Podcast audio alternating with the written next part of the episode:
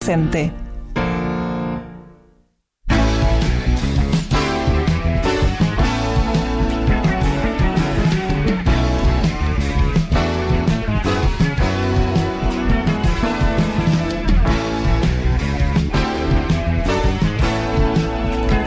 Y acá estamos de vuelta, muchachos. Pensé que me habían abandonado. ¿Dónde se metieron? Y no te podemos decir. ¿Pero qué están haciendo? ¿A qué estamos jugando? Realidad estamos tomando un café enfrente, pero bueno. Eh, Tres niñas. Con tres niñas, ya lo vas a saber. sí, no, está bien, pero viste, acá me dejaron solo colgado de la brocha. Por poco, viste, no sé cómo. Ah, ya estamos. Ya estamos, ¿no? Ya sé que estamos. tranquilo. eh. Ay, yo digo tres niñas y me hace acordar la leche de caso. No, no. Pero valió la pena, valió la pena, vas a ver. Sí, no, por supuesto. No, no, yo se, se las vi a las chicas. No me digas que no. Ah, bueno, bueno, está bien, valió la Pero, pena. No, no, no me, no me quieras vender de, de cosas que no conozco. Hacerme que no conozco cuando conozco. Bueno, bueno. ¿Eh? Me estaba poniendo nervioso, me agarraron nervioso ya. Y no nos daban la cuenta, eso es lo que pasa. ¿No daban la cuenta? No, no nos daban la cuenta, el ticket. Pero qué cosa, che, a usted, qué maravilla, ¿no? Bueno, qué lindo, lindo programa vamos a tener hoy, ¿no? Hoy creo que va a ser un lindo programa, sí. Este, también la, la Avenida San Martín este, con- contribuyó a que no, no, no pasáramos este, ¿Ah, sí? el tráfico, sí. No Es- podían, no podían cruzar. no podíamos cruzar, así que nos tuvimos. Y teníamos otro percance que ahora te lo vamos a decir. Bueno, bueno, Pero ya está, ya estamos. ya Bueno, estamos. ¿todo bien? Eh, ¿Les fue bien en la elección ayer? Mira, este. ¿Les fue bien? Me refiero a que no tuvieron problema, votaron Ningún. bien, que Eh, estuvieron bien. en mi caso no, No, ¿quién ganó? ¿Quién ganó? No importa. En qué mi caso no, eh, todo bien, todo bárbaro, a mí, a mi hijo. Este, eh, mi señora tuvo algunos este, eh, problemillas, este, pero subsanables. Subsanables. Sí, sí, Nada- sí. No, nada- no nada por ella, sino los que lo rodeaban en la mesa. El Ve- tema de los documentos, el tema de los documentos. Había problemas con Problema eso. con los formatos de los documentos. ¿Lo viste a ese que se disfrazó del guasón? Por favor. Mm, Qué La locura. verdad que Que ya es cualquier cosa esto, ¿eh? Este ISPA para todo. Vos sabés que en el, una vez en la sucursal del banco había, en una sucursal del interior, ¿viste esos lugares que a la hora de la siesta no hay nadie? Había un payaso trabajando en la peatonal, ¿viste que andaba laburando? Y después se metía a hacer la fila, eh, estaban las cámaras de seguridad, el payaso haciendo fila adentro del banco, y lo dejaban igual. El payaso, el payaso, un tipo con la cara pintada que podía, lo- te podía llevar lo que quería, que no ibas a saber quién era. Y dirían, le dirían legalmente, no hay nada que impida que un payaso pueda entrar a una institución bancaria. Eh, no, pero hay medidas de seguridad, ¿viste? Eso sí. La casa se reservó el derecho de Sí, admisión. el payaso te saca un, un fal. Y claro, imagínate. Pero no, sí, una El locura. payaso con la peluca, todo pintado, así el tipo de brazo cruzado, así esperando la fila para, para, para ir a para Y este del guasón se fue haciendo los gestitos del guasón, la manera Sí, de la tenía mover. estudiadísima. La gente, no, le faltó el aplauso. Sí, sí, sí. No sí, escuché verdad. aplauso, pero le faltó eso. Pero bueno, yo la, ver- la verdad que no sé qué hubiera. A mí me, me ha tocado ser autoridad de mesa. A vos te tocó, sí. Sí, yo. ¿Qué, qué hubiera hecho si No se me dejar aparece? votar. ¿Cómo, Carlito? No puede dejarlo votar. ¿No lo tenés que dejar votar? Yo creo que no. De ninguna manera. Yo creo que no. Andá, limpiate la cara y vení. Claro. Claro, es así. Sí, hubo varias eh, decisiones de, de presidente de mesa, sobre todo allá donde vivo yo, este, bastante discutible. Querían que la cosa pase y siga, siga. Siga, siga, Siga, como, siga. como La tipo Molina. la Molina. Sí, la Molina, o, bueno, el gobierno que se fue también. Es- Pero este tipo, tipo esa, esa manera. Bueno, este, no sé, ya que encima vinieron tarde, vamos a empezar tarde el programa. Sí. Es porque ustedes los tengo que tener cortitos. Y sí, A ustedes les voy a poner acá una, una, una maquinita esa con el horario. Para el fichar. Para fichar. hijos de rigor. Hoy me parece que hoy no cobran el presentismo. Así que, Nico, arranquemos con el programa, dale.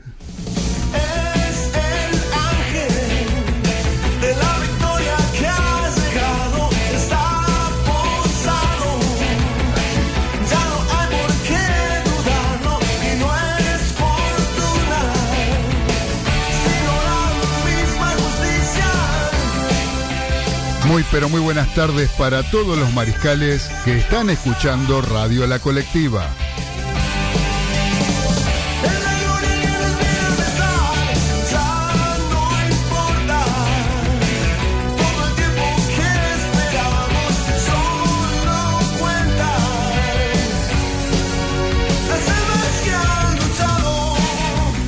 Les damos la bienvenida a una nueva emisión de Los Delirios del Mariscal, un espacio donde encontrarán la mejor opinión del acontecer deportivo y todo el rock argentino.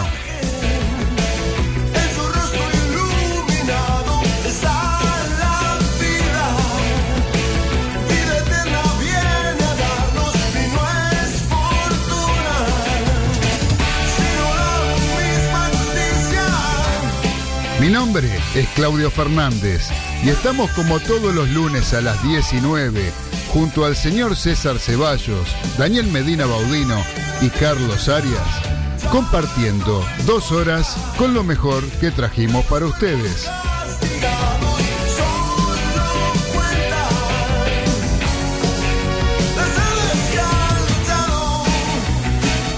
Siempre a través de Radio La Colectiva, FM 102.5, transmitiendo desde el barrio de La Paternal, Ciudad Autónoma de Buenos Aires, ciudad capital de la República Argentina.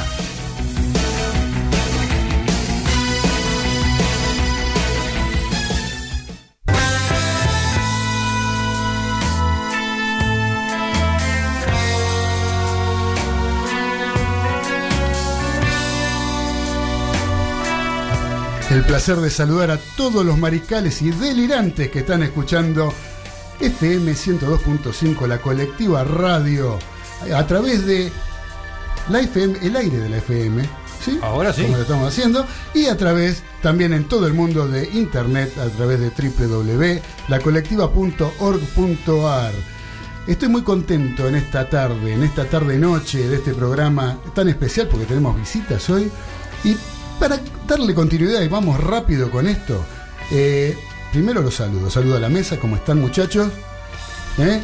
¿Cómo anda Carlito? noches. ¿Qué haces Carlito? ¿Cómo anda usted? ¿Cómo estamos? Señor Daniel Medina Baudino. ¿eh? Y ahora vamos a presentar a los invitados. Y, Tenemos bueno, invitadas. Hace buen programa, sí. Hoy vamos a tener un programón. Yo, yo les diría que no se muevan de ahí, porque tenemos una sorpresa tremenda, algo que ni se lo imaginan. Así que, No, la verdad que no. Mariscales, para que arranquemos con todo con este programa, les comento que a mí me gusta que interactúen con nosotros y cómo pueden hacerlo a través de nuestras redes sociales, a nuestro Facebook, Instagram llamado Los Delirios del Mariscal o la colectiva radio ¿eh? en Facebook e Instagram. También tenemos un número de celular que es el 11 49 47 98 46 a través del cual nos pueden enviar mensajes de WhatsApp. ¿Sí? Quien quiera mandar un WhatsApp al 11 49 47 9846. ¿sí? Así que bueno, queridos muchachos, eh, lo vamos a hacer cortita. Para empezar, ¿alguien lo vio Ezequiel por algún lado? No, eh, ¿sabes? Lo que pasa es que en el segundo bloque vamos a comentar que quizás este Ezequiel no venga por algunas consecuencias que pasaron la semana La pasada. semana Pero bueno, pasada vos decís, ¿no? Digo yo. Pero una vez que conseguimos columnista boquense, el Con- tipo cuando columnista- pierde boca no viene. Acá pueden opinar de Boca, ¿eh? Ojo, ¿eh? No, no, no, es que está bien que opinen de boca, me parece bárbaro, para eso estamos acá, para hablar de, de- esto es Aparte, amplio. tantas satisfacciones que nos da Boca. Pero claro. Me Pero- refiero, antes del segundo bloque pueden opinar. Ah, ¿sí? Sí, Ay, sí. Bueno, bueno, bueno, bueno, bueno, bueno, bárbaro entonces. Este, bueno, pero entonces Ezequiel no lo vio nadie. No, no, no. El señor César Ceballos Olivera, el uruguayo más famoso después de Lenzo Francesco. ¿Y dónde está? ¿En estos momentos? Sí. En Brasil. ¿Estará escuchando el programa? No, está en la concentración de Flamengo. Ah, lo mandaron de espía. Claro, Lo, Gallardo. lo mandaron de espía. No. Pero pues- tocó timbre. Es muy probable. El que avisa no traiciona. Yo vi un par de fotos con la camiseta de River con el Cristo Redentor en Río de Janeiro, el tipo. El clima, No, horrible. es una cosa de loco lo que está haciendo este uruguayo que nos dejó plantado acá, pero bueno. Es un, es- eh, tiene un, motivo valedero. Y va a traer info importante. Y yo creo que sí, ¿no? Sí, Lo tenemos de espía en Río de Janeiro. Sí. Así que bueno, muchachos, les decía que teníamos una sorpresa muy importante. Y vamos a hablar con gente que practican un deporte que siempre se caracterizó por ser masculino. Vamos a decir las cosas como son. ¿Sí? Siempre uno habla de rugby y habla de tipos fornidos, tipo fuerte, tipo que chocan, que van al. Sin embargo, de un tiempo a esta parte, este deporte, como tantos otros y tantas actividades de la vida, ya no distinguen entre hombres y mujeres. No. ¿No? Y lo bien que está. Me encanta que sea así. ¿sí? Que se pueda participar en general, que estemos todos integrados y todos participemos de el deporte, en este caso, un deporte tan noble, eh, para mí el más noble de los deportes, que es el rugby, eh, un deporte que eh, inculca en, la gente que lo practica, cuando está bien enseñado desde chicos, ciertos principios que ningún otro deporte lo inculca. ¿sí? Cuando el del rugby está bien enseñado, te enseñan a respetar, te enseñan a respetar a tu compañero, te enseñan a respetar al rival, te enseñan a respetar al referee, ¿sí? Algo que normalmente eh, en los deportes que estamos acostumbrados como el fútbol eh, no se tiene muy en cuenta. ¿eh? Al contrario, el referee es un señor que viene a perjudicarte. En el rugby no, en el rugby el referee tiene razón y te lo meten en la cabeza. No es que no se equivoque, ¿eh? No es que no, No, se equivoque, se puede equivoca, equivocar, pero tiene la razón. Entonces, todo ese tipo de cosas que hacen a que una formación a las personas que practican rugby, que después lo, lo van a utilizar en el resto de sus vidas. Entonces, que estén integradas las mujeres también a este juego, a mí me parece fantástico. Eh, la integración que tiene el rugby para que jueguen, tengas el físico que tengas, vos podés jugar al rugby. ¿sí? Juega el gordo, juega el flaco, juega el alto, juega el petizo, juegan, todos juegan al rugby. Todos tienen puesto y todos sirven. ¿sí? Todos son útiles. No es como en el fútbol que "Ah, el gordito lo mandamos al arco. No. No es así. ¿eh? Acá hace falta que juegue el gordito, que juegue el alto, que juegue. Todo tiene su puesto. Entonces, todas esas condiciones que no tenían por qué ser exclusivas de los hombres, yo creo, cosas que hacen que las mujeres hoy en día, integradas a la sociedad como están, también lo puedan practicar. Por eso, por eso hoy tenemos, y ahora ellas también, espero que nos sepan explicar un poquito todo esto, si están de acuerdo o no con lo que yo dije, eh, tenemos tres jugadoras del Club Daom. ¿sí? Jugadoras de rugby femenino del Club Daom.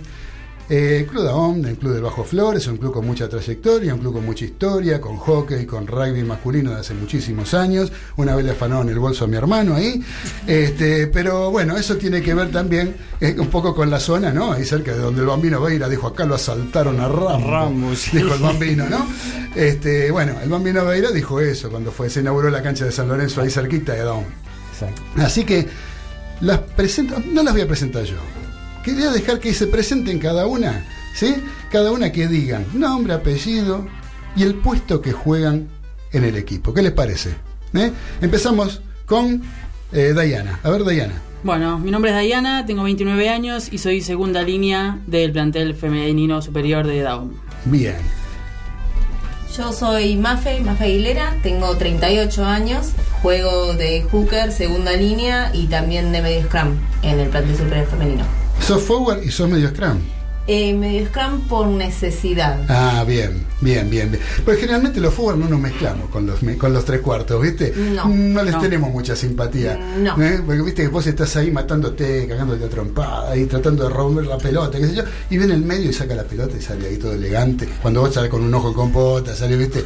Este, Lo de la no. elegancia no me pasa a mí, No te pasa a pero porque tengo más alma de forward que otra cosa, sí. Bien, bien, bien, bien. Y Valentina.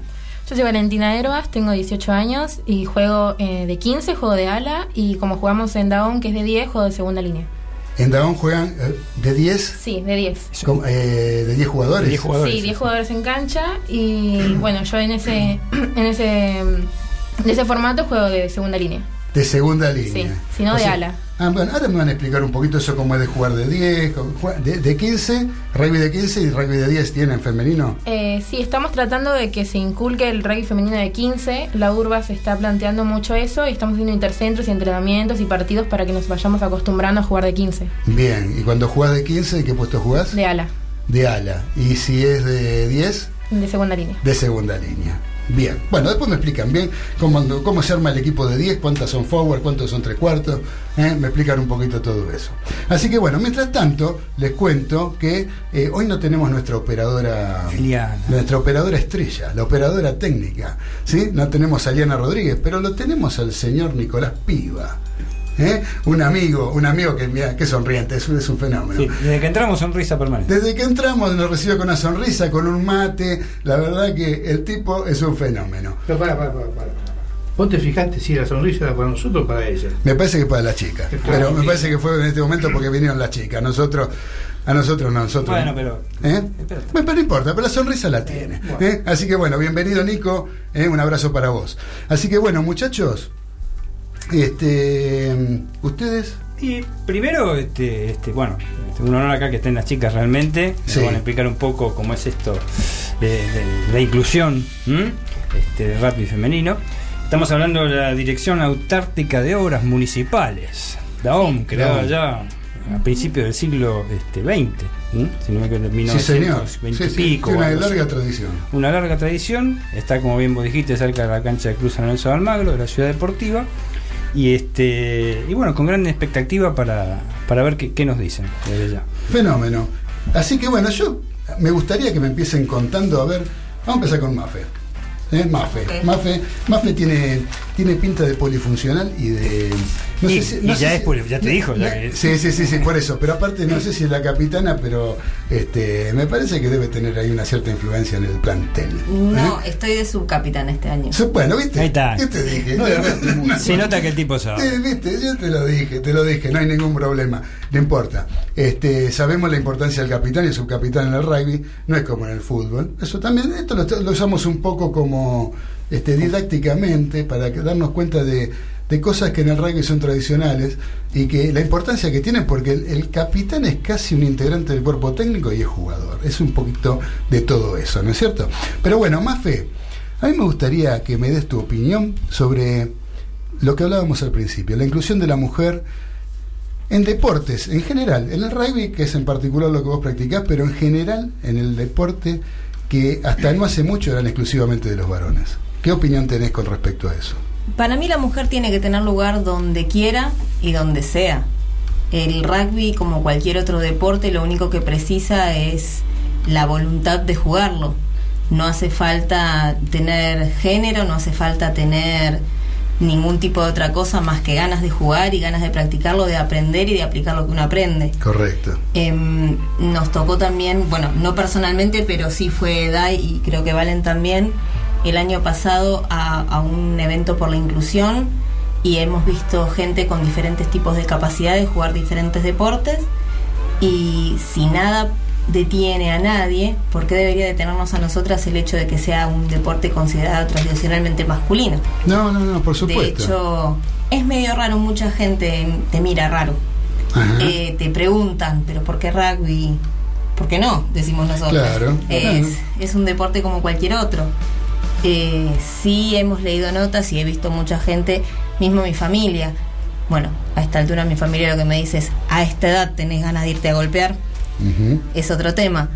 Pero que pregunten, no te vas a hacer machona, no, no vas a desarrollar un cuerpo raro. No, raro no, No. diferente. Sí. Eh, adaptado para el deporte que quiero jugar. Correcto. Está realidad vos vas a jugar, no vas a, a molerte a golpes. La, la intención es jugar. Sí. Obviamente. ese tipo de Es un deporte, deporte este tipo de deporte de contacto. Teniendo pero- contacto. pero- Eh, yo tengo la suerte de ayudar con las eh, con los infantiles en el club y muchas veces les tenemos que explicar a los chicos, por más que ellos vengan de familias tradicionalmente de rugby y un montón de cosas, que los compañeritos no les quieren pegar, sino que estamos jugando un deporte de contacto y va a haber cocazos y va a haber roces y va a haber golpes que parecen con mala onda pero no lo son. Eh, estamos jugando al rugby, es un deporte de contacto. Y a nosotras a veces también nos pasa a veces que nos ponemos, nos emocionamos, entramos en, el, en la emoción del juego y por ahí sí, terminamos eh, siendo un poco vehementes en el tackle, un poco vehementes en la disputa de la pelota y, y puede haber un, un golpe un poco fuerte, pero Lo es que, parte lo que pasa es que si no podés jugar livianito al rugby. No, correcto. No, ahí está haciendo señas acá. Diana está haciendo señas, parece. eh, quiere, quiere contar algo. No sé, Diana. an- ¿qué- an- antes que por- empiece, justamente tardamos en cruzar la avenida San Martín, acá este, una persona un poco lesionada. No, seguro. Es muy común golpearse en el rugby. El rugby te golpeas. Y si vos no jugás a full y a fondo todo, cada jugada y cada partido, lo más probable es que te golpees mal. Sí, sí, sí. ¿sí? ¿Eh? O sea, este, el tackle lo tenés que ir a buscar y firme y vos tenés que ir a buscar el tackle. Porque si te quedás esperándolo, lo más probable es que te caminan por arriba y te terminas golpeando vos. Entonces, eso es lo que vos decías recién, Mafe. Este, es parte del juego. Es un juego así. Es un juego así. Pero vos querías decir algo, Diana, me parece, ¿no? No, que por ahí a veces pasa que, eh, sobre todo con- cuando hay cuando entran chicas nuevas al equipo, eh, esto de bueno eh, empezar a hacer un, un- un deporte nuevo, un deporte de contacto, es como, bueno, yo voy y hago el pase, pero después en la parte del contacto o, es- o te esquivan o corren para otro lado, se van para atrás para evitar el tackle y es Ujú. Yo creo que lo primero que tenés que hacer es, bueno, es entrenar el cuerpo para el golpe, para la caída, y bueno, y una vez que ya empezás como a, a curtir el cuerpo, ya el tackle es, es una partecita más, ya el tackle que Claro, lo sentís. claro. Además es también es, es pensar como vos entras a la cancha, como vos te parás en la cancha, como te manejás en la cancha, es de alguna manera como tenés que ponerte también en entrenamiento, porque si yo, a veces me pasa que con Valen entrenamos, es, a mí me sirve que Valen vaya fuerte, o sea, que vaya como va en un partido. Claro. Porque si no, no, o sea, no, no, no nos medimos nosotras, es como, bueno, después, o sea, o me puede salir mal a mí o le puede salir mal a ella en un partido. Es que el entrenamiento precisamente es eso, aprender a taclear como corresponde, a bancar el tackle como corresponde, aprender a caer, aprender a todo ese tipo de cosas, aparte de jugar, ¿no? Me refiero a la estamos hablando de la parte del contacto físico. Claro. Eso es lo que practicás en el entrenamiento, cosa que cuando vas a jugar el partido, estás en condiciones de bancarte un tackle, de bancarte una caída, bancarte un golpe y seguir jugando. Claro. ¿Sí? Por eso te entrenás para eso. ¿Es cierto? Ahora, vos me dijiste, Diana, tenés 29. 29. Mafe, 38. 38. Y vos, 18. 18. Y todas juegan en la misma categoría. Sí. Sí.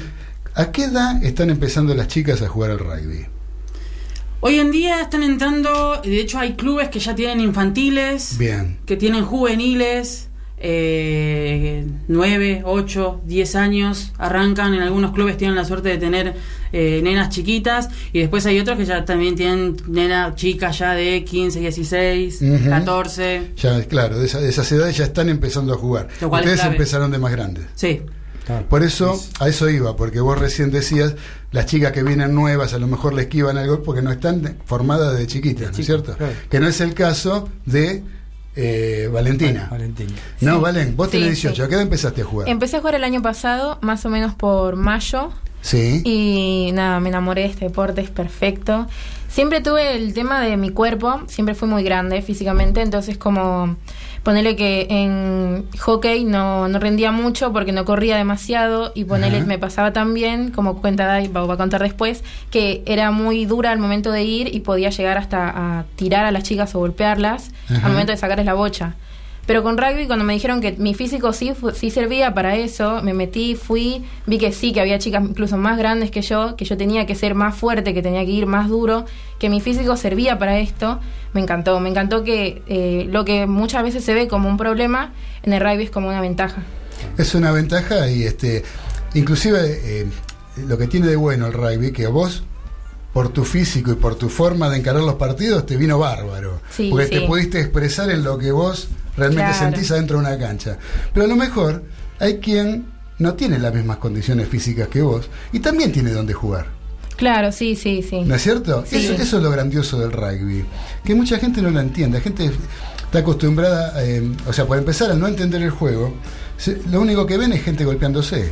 Claro. ¿No? Vos te reís, más fe, ¿no es cierto? Sí, es que Bueno, es una cuando- realidad. Sí. Es cierto, cuando yo empecé a ver rugby eh, fue por, bueno, por mi familia, mi papá en realidad siempre le gustó, pero menos que el fútbol, y por mi marido, en esa época era mi novio, y para mí el rack era un amontonamiento de gente y no entendía por qué se apilaban. Claro. y por qué el referee levantaba la mano y apuntaba para algún lado.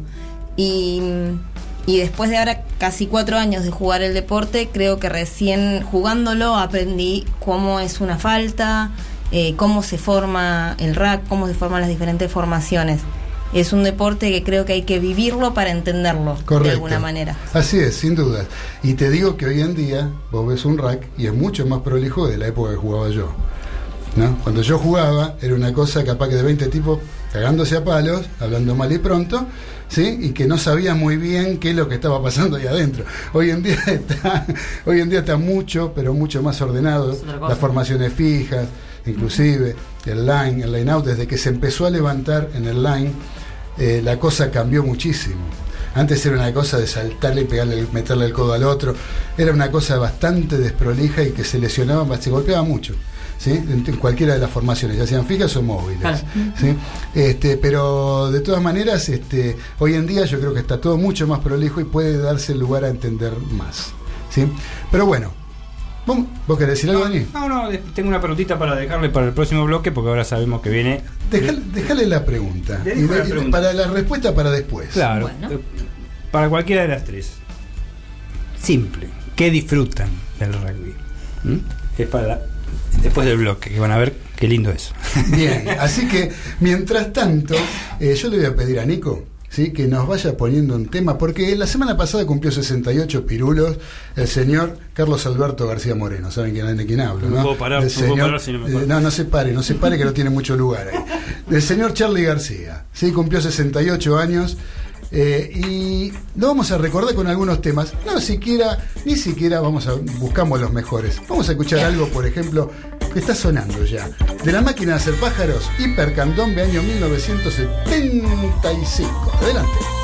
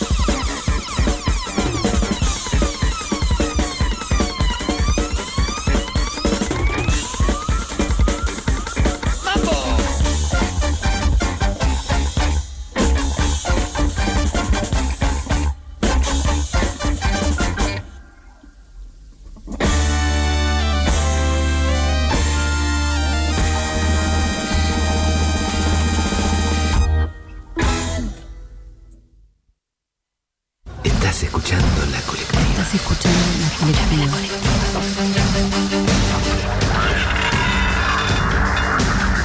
Allí donde se construye el reino de la mentira, ninguna verdad se dice en voz alta. En voz alta se emiten palabras truncadas, que se burlan de los discursos, porque rige la prohibición tácita de hablar. Donde los fuertes ganan, las palabras engañan. A donde lleguemos, para quien quiere escucharnos. La colectiva. Construcción participativa. Comunicación alterativa. La colectiva. Construcción participativa. Comunicación alterativa. 102.5 FM.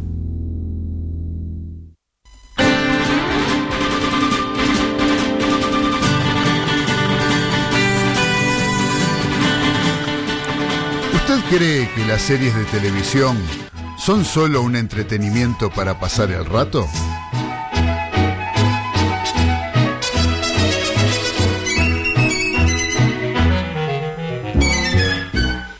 O tal vez, junto con el cine, sospecha que esas ficciones son el más formidable invento norteamericano para transmitir ideas y construir imaginarios colectivos.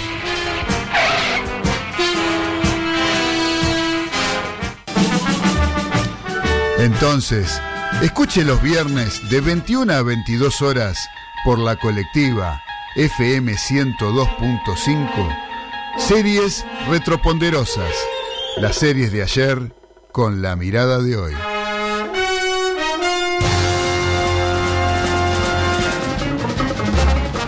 Un programa que le explicará la historia de Estados Unidos por el sector menos visitado, las series de TV.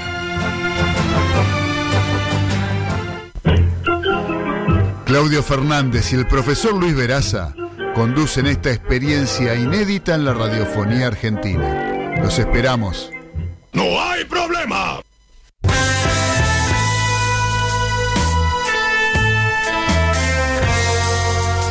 Los delirios del mariscal a través de Radio La Colectiva FM 102.5.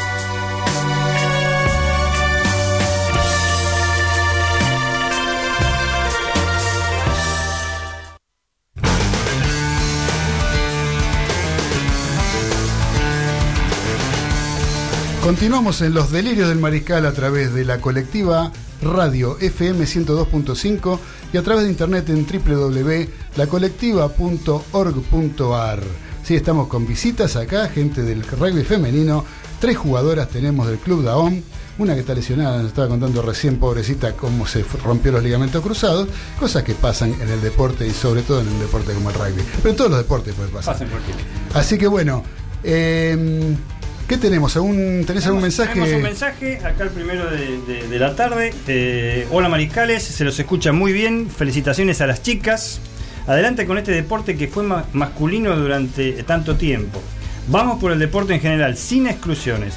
Saludos para toda la mesa. Graciela LP, Graciela de los Polvorines. Gracias. Gracias, Gra, como siempre. Un beso grande para vos, Graciela, que siempre estás presente escuchando este programa y ahora con el mensaje para las chicas. ¿eh? Así que bueno, eh, Teníamos una pregunta. Vos, tenés- vos habías dejado planteado una pregunta antes de la tanda. Sí, ¿qué ¿Sí? La una, las tres, lo que quieran, que- el tiempo que nos queda, pero ¿qué disfrutan del rugby de ustedes? A ver. A ver, empezamos con, Eh, con, con Diana. Bueno, eh, Los ligamentos disfrutan. Sí, de tenerlos sanitos. Eh, para empezar, eh, primero yo creo que son los entrenamientos, el poder juntarte con tus co- compañeras, que al fin y al cabo después terminan siendo, muchas terminan siendo amigas, eh, y eh, saber que empezás como de la nada y después sabes que vas mejorando eh, a la par.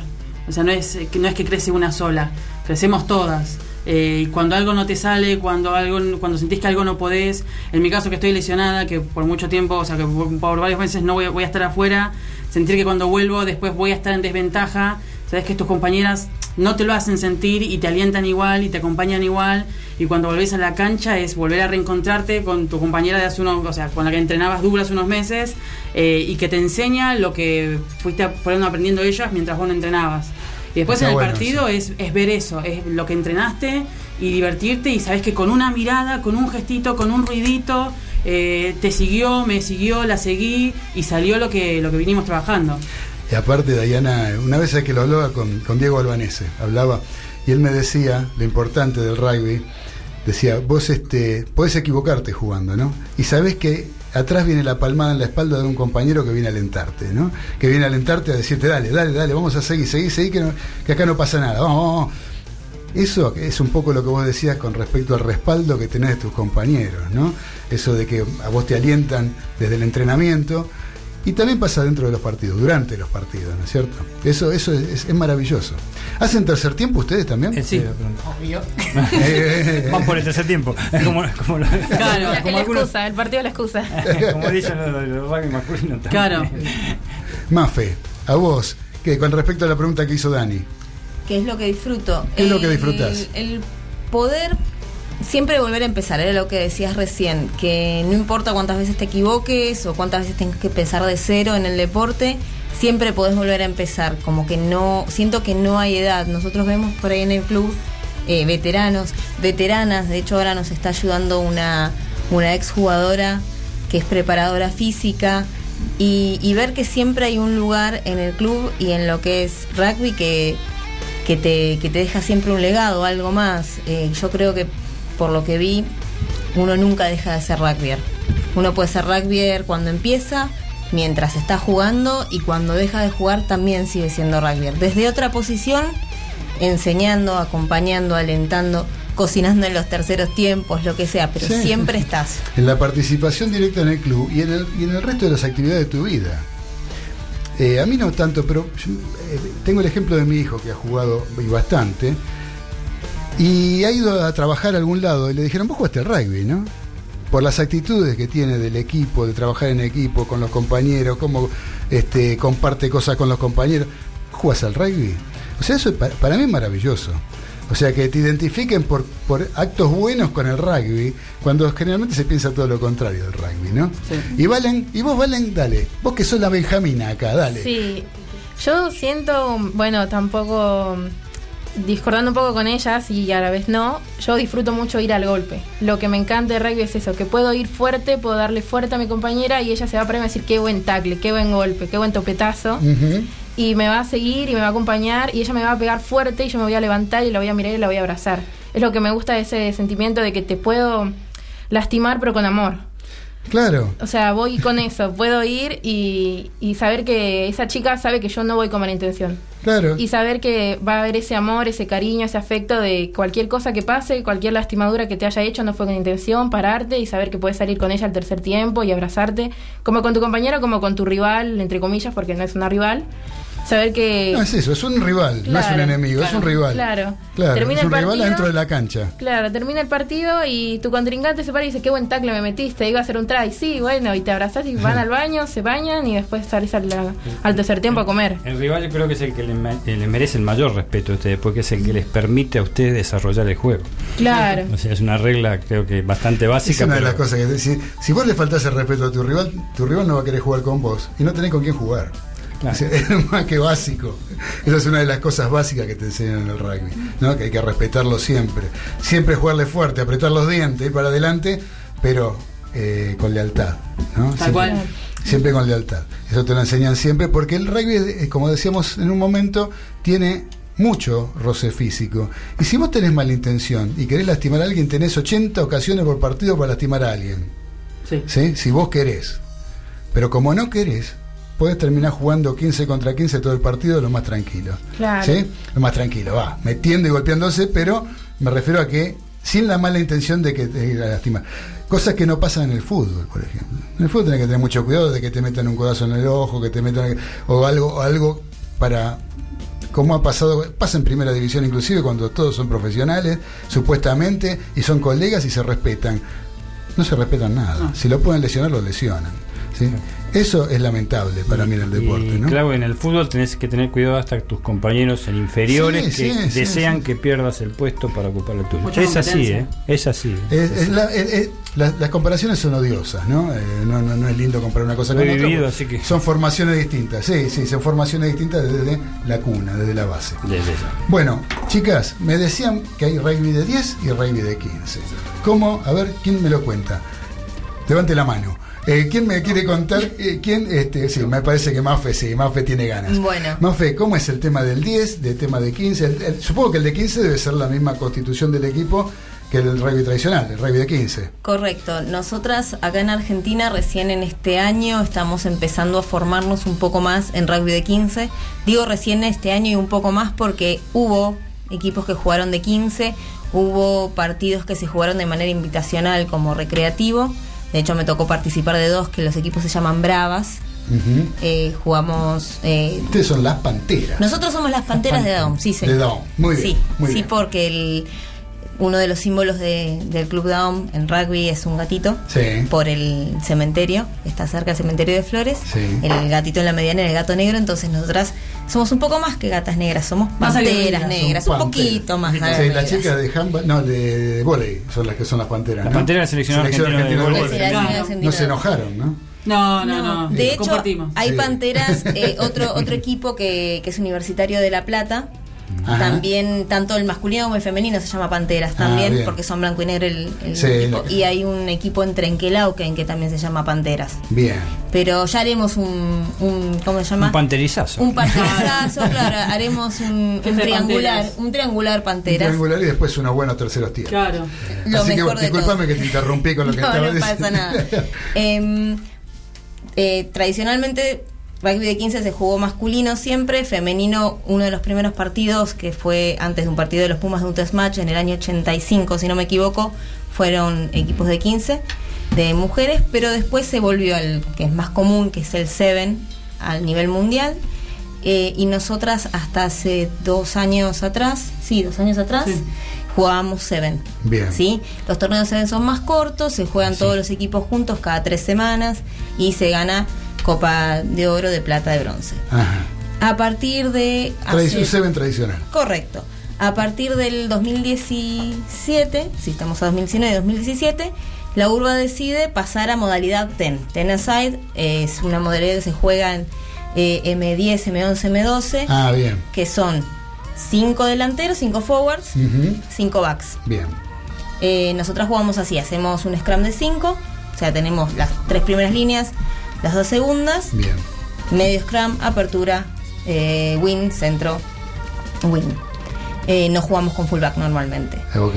Eh, y este año la urba decidió empezar a hacer intercentros, intracentros, perdón, porque es un solo centro, con todos los equipos que están urba para comenzar a fomentar el, el 15, que es lo que contaba Valen antes. Nosotros este sábado que pasó, la urba organizó en el Club Pucara el último intracentro, jugamos 15 contra 15, Ujú. que la verdad que estuvo bastante buena. ¿Estuvo bueno? Sí, sí, la verdad que sí.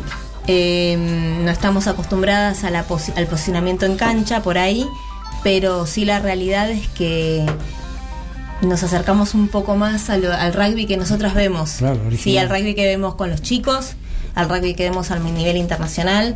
eh, las, las Black Ferns, que son las chicas de, Nueva Zelanda. de Nueva Zelanda, las Red Roses, que son las chicas de Inglaterra, las Wallaroos, o sea, todos juegan de 15. Nosotros también queremos eso. Correcto, me parece muy bien. Me parece muy bien. Con respecto al Scrum, recién hablábamos, ¿no? ¿Cómo, cómo, cómo, cómo lo entrenan el Scrum? ¿Entrenan con la mansadora? ¿Entrenan con este, entrenan contra otro pack? ¿Cómo, cómo lo entrenan el Scrum? Eh, Porque es una, es una de las formaciones, es, es- es tradicional. Y aparte yo pregunto por el Scrum porque uno tiene, viste, eh, eh, conocidos y gente amiga en el liceo militar que es algo tradicional el Scrum, ¿no? El Scrum del liceo fue famoso en su momento, fue el inventor de la famosa bajadita, que se hacía- después empezaron a hacer los Pumas, eh, fue el inventor del, de- del empuje coordinado, el sacar la pelota por los tres canales del Scrum, todo ese tipo de cosas empezó el liceo militar.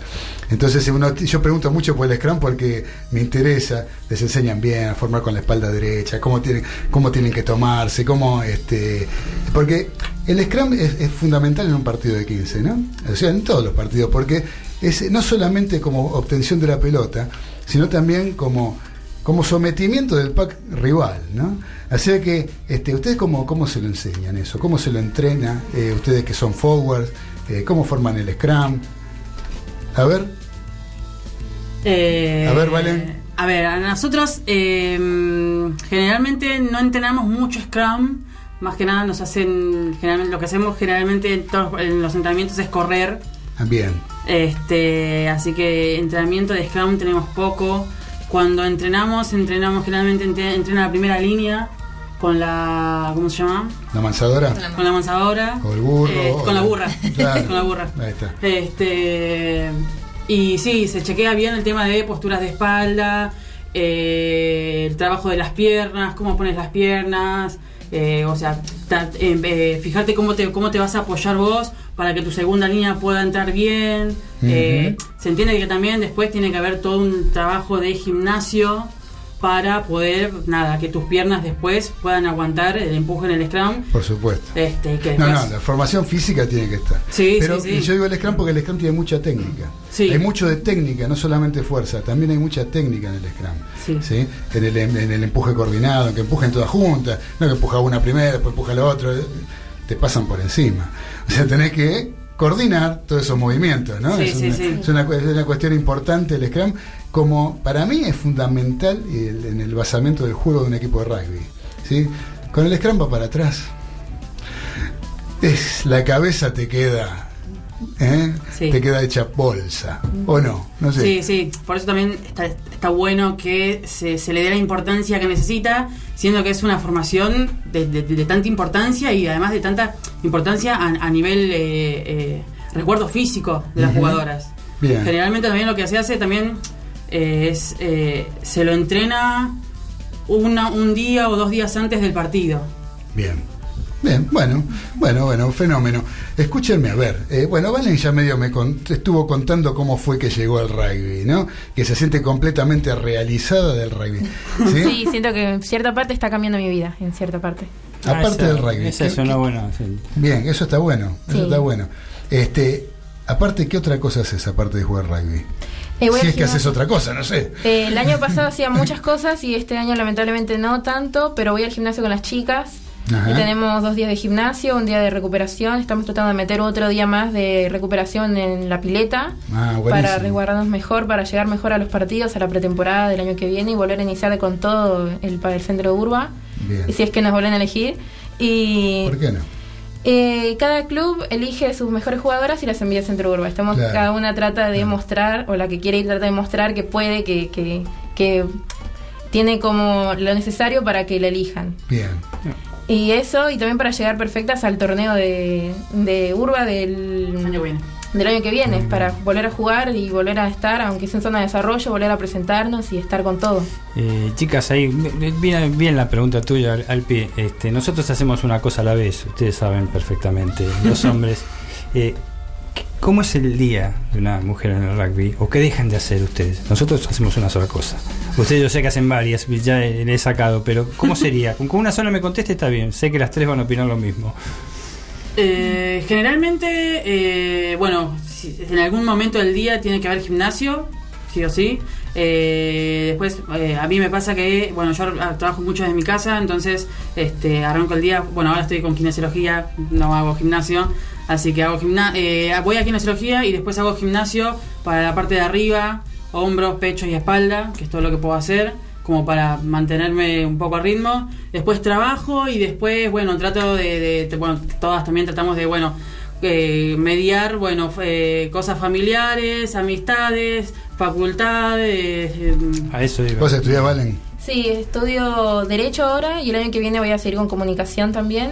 Entonces sí, es organizar todo mi día antes de las 6 de la tarde porque sé que tengo que estar en mi casa, Ciencia agarrar el bolso y correr al club. Ciencia de la comunicación, sería Eh, licenciada o Sí, comunicación para seguir comunicación y publicidad más adelante. Sí. Mafe, así cortita y al pie.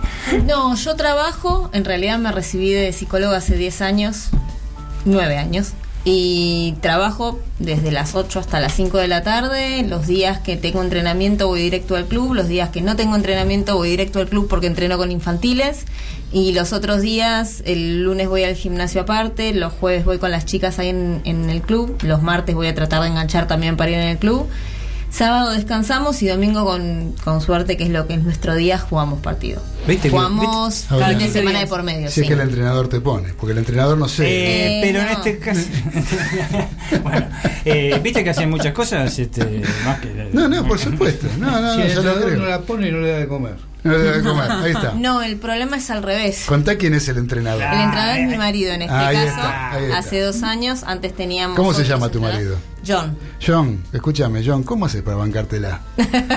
Explícame eso, John, si es que estás escuchando. Sí, y si, no, si no se fue a ver este, dentro de una semana la final, Inglaterra con, con este, Oh, está contento. con Sudáfrica, sí, sí, está sí. contento el amigo. Está muy contento. Ah, ¿se va a, ver- va a ir a ver la final? No, no, ya hizo otra de esas cosas, fue a ver la final de la Champions League, es fanático del Tottenham. Ah, Así bien. que sí, fue a ver la, la final de la Champions a Madrid. No, ahora no le, no le toca esta No vuelta. le toca esta vez. Ah. Pero. Lo dijo muy serio. Sí. Sí, Se puso serio. No, no, ahora no va a ir. No, esta vuelta no. Así que bueno, este, así que bueno, ya sabemos que se dedican fuera del rugby. ¿Cómo llegaron? Vos me contaste, eh, Dayana, vos me contaste que jugaste al vóley antes, en, Sí. Club- en Boca Juniors. Contame un poquito, ¿cómo fue que se te dio por el rugby? ¿Cómo, cómo llegás al rugby? ¿Y cómo llegás a la OM? Porque eh, vos jugás, este, eh, estás- sos de otro barrio, sos del barrio de La Boca, de la República de La Boca. ¿Y cómo es que, que llegás al Bajo Flores a jugar al rugby a Daom? Podés contarlo si querés, ¿no? Porque te veo media reacia. si querés, si no, no, no hay problema. Eh, no, yo empecé eh, empecé en la primaria, eh, no me, o sea, teníamos un deporte que era vóley, no me gustaba, pero cuando nos llamaron a los torneos eh, de primaria, ahí le agarré el gustito a la competencia. Entonces, bueno, ahí fui, me, yo vivo acá, a cuadras de la, vivía a cuadras de la cancha, este, me fui a probar y empecé a jugar, jugué varios años. Y después a mitad de cuando ya entré al secundario, me paso a Jeva, sigo con volei. eh, y después del, del secundario dejé a los 4 o 5 años, empecé fútbol. Este. Porque. También en Jeva. No, eh, ya ahí, yo cuando yo salgo de Jeva, quiero volver a Boca y en Boca me dicen que ya no estaba en estado, que no me iban a poner, este, porque tenía chicas que saltaban un metro, entonces me dijo, bueno, listo, será que no, no es, no es tiempo de volver, que ya es tarde. Entonces digo, bueno, me dedico a algo más tranquilo porque sé que mi, mi- mi físico no da para jugar un deporte. Entonces empecé a conocer por una amiga, conozco otra amiga que juegan a- se juntaban a jugar a la pelota y nos juntamos un par y nos mandamos a hacer unas camisetas y empezamos y pagamos un torneo. Ajá. Pero me pasó de que yo vengo de un, equi- de un eh, deporte que no tenía contacto como el vóley. Este, cuando paso a fútbol, me pasaba que eran chicas de con textura menor, más chica que la mía, y en el momento de eh, disputar una pelota, qué sé yo, ponía un- capaz que ponía un hombro y, a la, y la chica terminaba en el piso. Y era parar la jugada para preguntarle cómo estaba, agarrar, levantarla, seguir la jugada, y todo el tiempo jugaba con miedo de tirar a las demás. De Eh, lastimar a alguien. Claro, además de que tampoco soy muy rápida que digamos, entonces no, no, no era... importa, no, no, pero la cabeza te jugaba en contra en eso. Sí, siempre. Claro. Por ahí quería, sabía que tenía que ir a disputar esa pelota y no me animaba por miedo a ir corriendo y tirarla. Eh, claro, te Eh, entiendo. sí, yo el sí. deporte rugby lo conocía, lo conocía de hace años por el hermano de una amiga de mi mejor amiga. eh, y siempre me quedó, pero nunca me animé y tampoco se me había ocurrido buscar. Y un día trabajando en casa me pongo, se me ocurrió y empecé a googlear. Y en una de esas opciones que encuentro, vida OM y escribí y del otro lado me contestaron, Mafe. ¿No fue? Mafe me contesta y me dice, bueno, venite. Y le digo, bueno, pero yo no jugué nunca. Me dice, no, no importa, tráete las zapatillas, nos vamos pantalón corto y vení. Y empecé el primero de septiembre, hace un par de años, y, y no... Y no paraste más. No, Y, así es el rugby. Y no vas a parar más. no, no. Toda no. la vida te atrapa el rugby. Estoy esperando, tipo, volver, eh, o sea, recuperar la, de la lesión y volver. Perfecto, para, para volver a jugar. Querés, Sí, sí, sí. querés mejorarte de la lesión para volver a jugar. Sí, sí. Así que bueno, eso la verdad que es maravilloso. Y vos, Mafe, de ya empezar, porque vos habrás empezado, me dijiste hace cuatro años. Hace cuatro años O casi sea que ya, empecé. ya en- estabas grandecita para empezar. Sí, sí, sí, tenía 34, estaba cumpliendo 34. Eh, por mi marido, en realidad.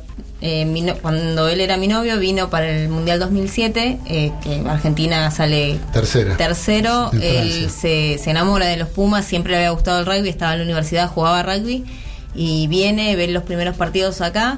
Y cuando vuelve a quedarse a vivir, que fue en el 2011, el otro Mundial. ¿De Yo cero. Discúlpame. Él viene de Inglaterra. Ah, de Inglaterra. Es inglés. Ah, él es inglés. Sí. Ah, bien, bien, bien. Y mm, en el 2015, el anteúltimo mundial, el último es el de ahora, eh, un día cae con una pelota, una volada en la mano, tengo ganas de, de ir a patear la pelota al parque, vamos al parque. Empezamos con él, después se prendió una amiga más y mi amiga se puso a buscar información sobre clubes para hacer un, un trabajo para la facultad, está estudiando periodismo. Las chicas de Daum, las Panteras, la invitaron a, a entrenar, a jugar, ella me invita a mí Y el resto es historia, acá estoy. Mirá qué bien. Buenísimo, me parece genial la historia. Me parece genial. Bueno, y, y, este Valén ya más o menos explicó, ¿no? Que jugaba al hockey Sí. y que en realidad te enamoraste del rugby porque puedes expresarte libremente con la polenta. Siendo, siendo muy bruta, soy muy bruta. Sí. Es Un una abrazo. pequeña topadora. Sí, ¿Es una topadora jugando? Sí, me Está gusta. bueno, por- está bueno entrenar con ella. Pero que es de las que agarra la pelota y encara y que se le pone adelante lo camina por Sí, arriba. sí. Si no le das la pelota, viene y te la saca. Claro. Básicamente. ¡Bum! Y al demonio la Excelente para tercera línea, entonces. ¿eh? En el rugby de 15. Claro. Tercera línea, tenés que estar atenta, tenés que jugar, tenés que taclear Sí, mucho. mucho. ¿eh? Y eso es fabuloso para la tercera línea. A mí es el puesto que más me gusta. Sí. A mí, sí. si me decidiera de jugar ahora, yo te digo, bueno, vamos- ya las vamos a tener que despedir, chicas. Uh. Pero antes que nada, ahora tienen eh, un minuto cada una para decirnos pronóstico de la final del Mundial. Sí, que se está disputando en Tokio. Inglaterra, Sudáfrica. A ver, Diana, que te veo soplando. Eh. Decime, a ver qué te parece. Finalistas, Inglaterra y Sudáfrica. ¿Quién puede llegar a ser campeón? ¿O quién te gusta más? a vos? Inglaterra. ¿A vos hinchás por Inglaterra? Sí, ¿Te sí, gusta sí, cómo juega Inglaterra? ¿Lo viste jugar Inglaterra? Sí. ¿Te parece.? Te, te- ¿Disfrutás de ver jugar a Inglaterra? Sí, me, me, me, me- me sedujo un poco, me llamó mucha atención eh, eh, el juego que tiene. La sobriedad. Sí, sí, sí. eh, no sé.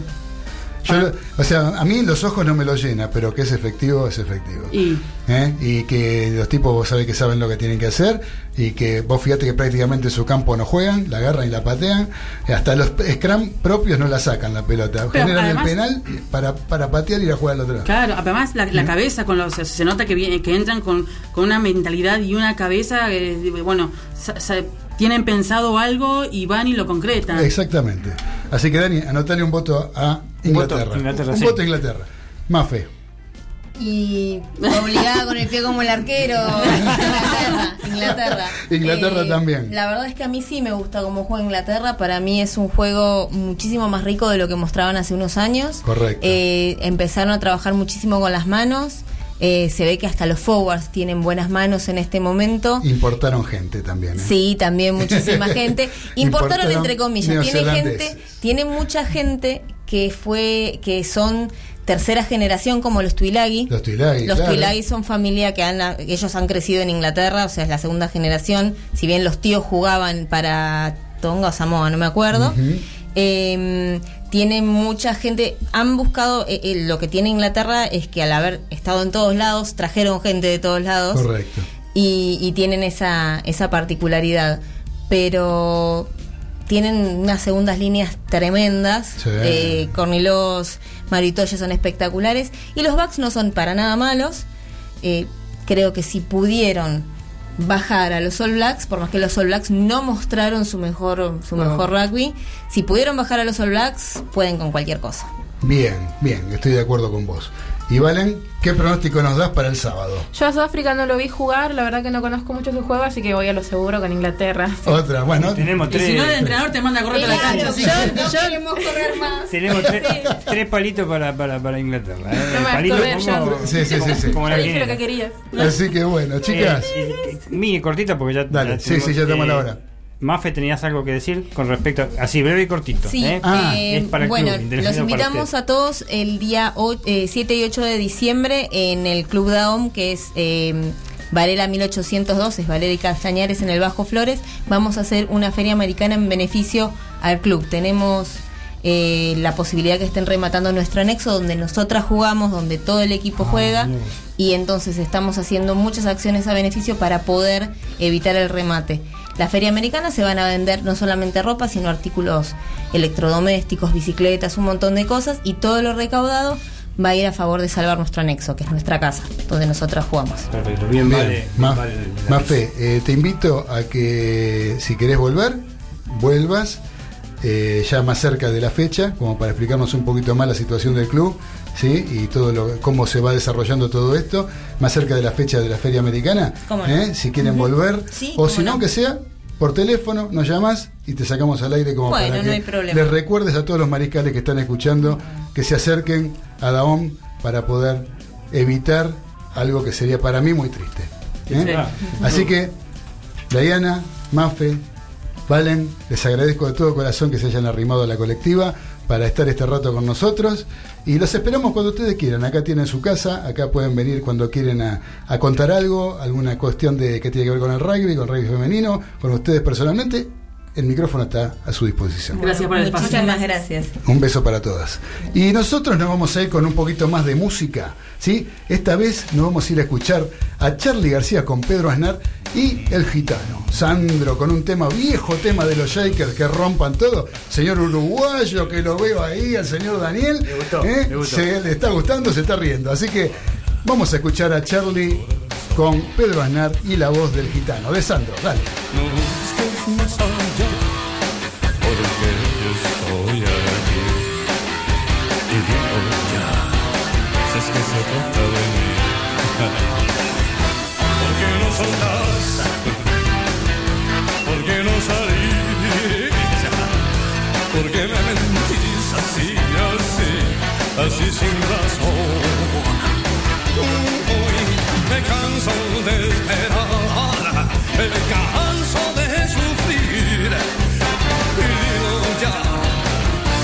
trata de mí. No creas que estoy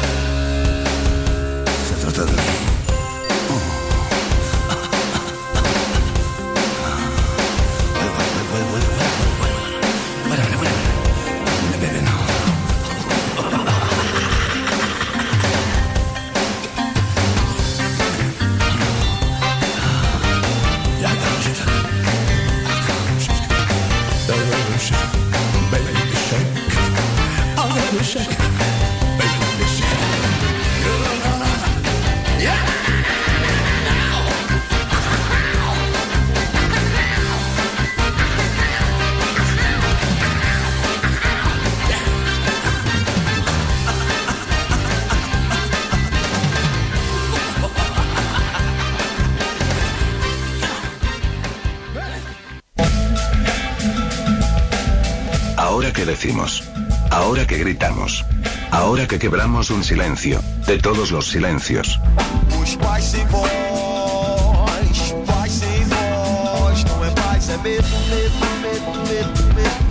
La colectiva. La paz sin voz no es paz. Es miedo. Estás escuchando La Colectiva 102.5 FM.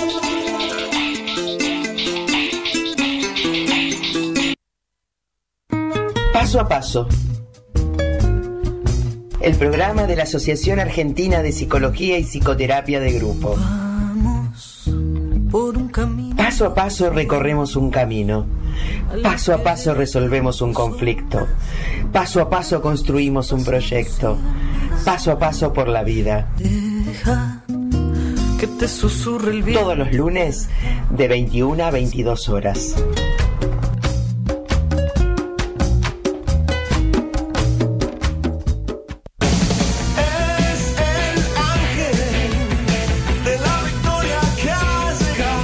Escuchás los lunes a las 19? Esto Aún con Messi pudo haber alguna preocupación mejor de ataque. La Argentina filtró dos, tres pelotas en el primer tiempo. o esto.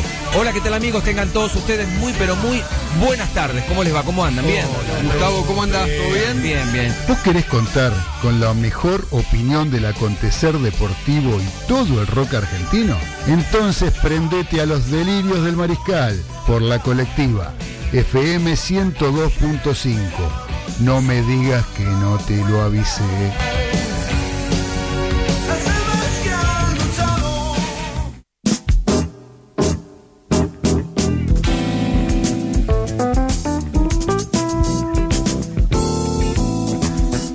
Continuamos en los delirios del mariscal a través de la colectiva FM 102.5, a través de el aire de la frecuencia modulada y también a través de www.lacolectiva.org.ar. Recuerden que tenemos nuestras redes sociales donde pueden enviarnos mensajes a través de Facebook e Instagram, Los Delirios del Mariscal, o el de la radio, La Colectiva Radio en Facebook e Instagram.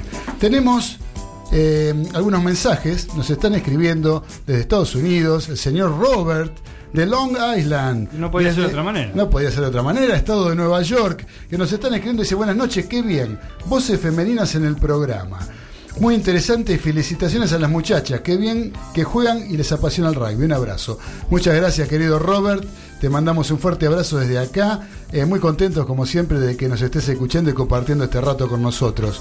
Eh, tenemos a Mónica de Valvanera que dice: Hola, buenas noches. Acá estoy escuchándolos. Muy lindo programa y muy interesante lo que cuentan las chicas. Saludos para ellas y a ustedes también. Gracias, ¿Eh? Moni. Así que bueno, muchas gracias, querida Moni. Te mandamos un beso a la primera dama de este programa.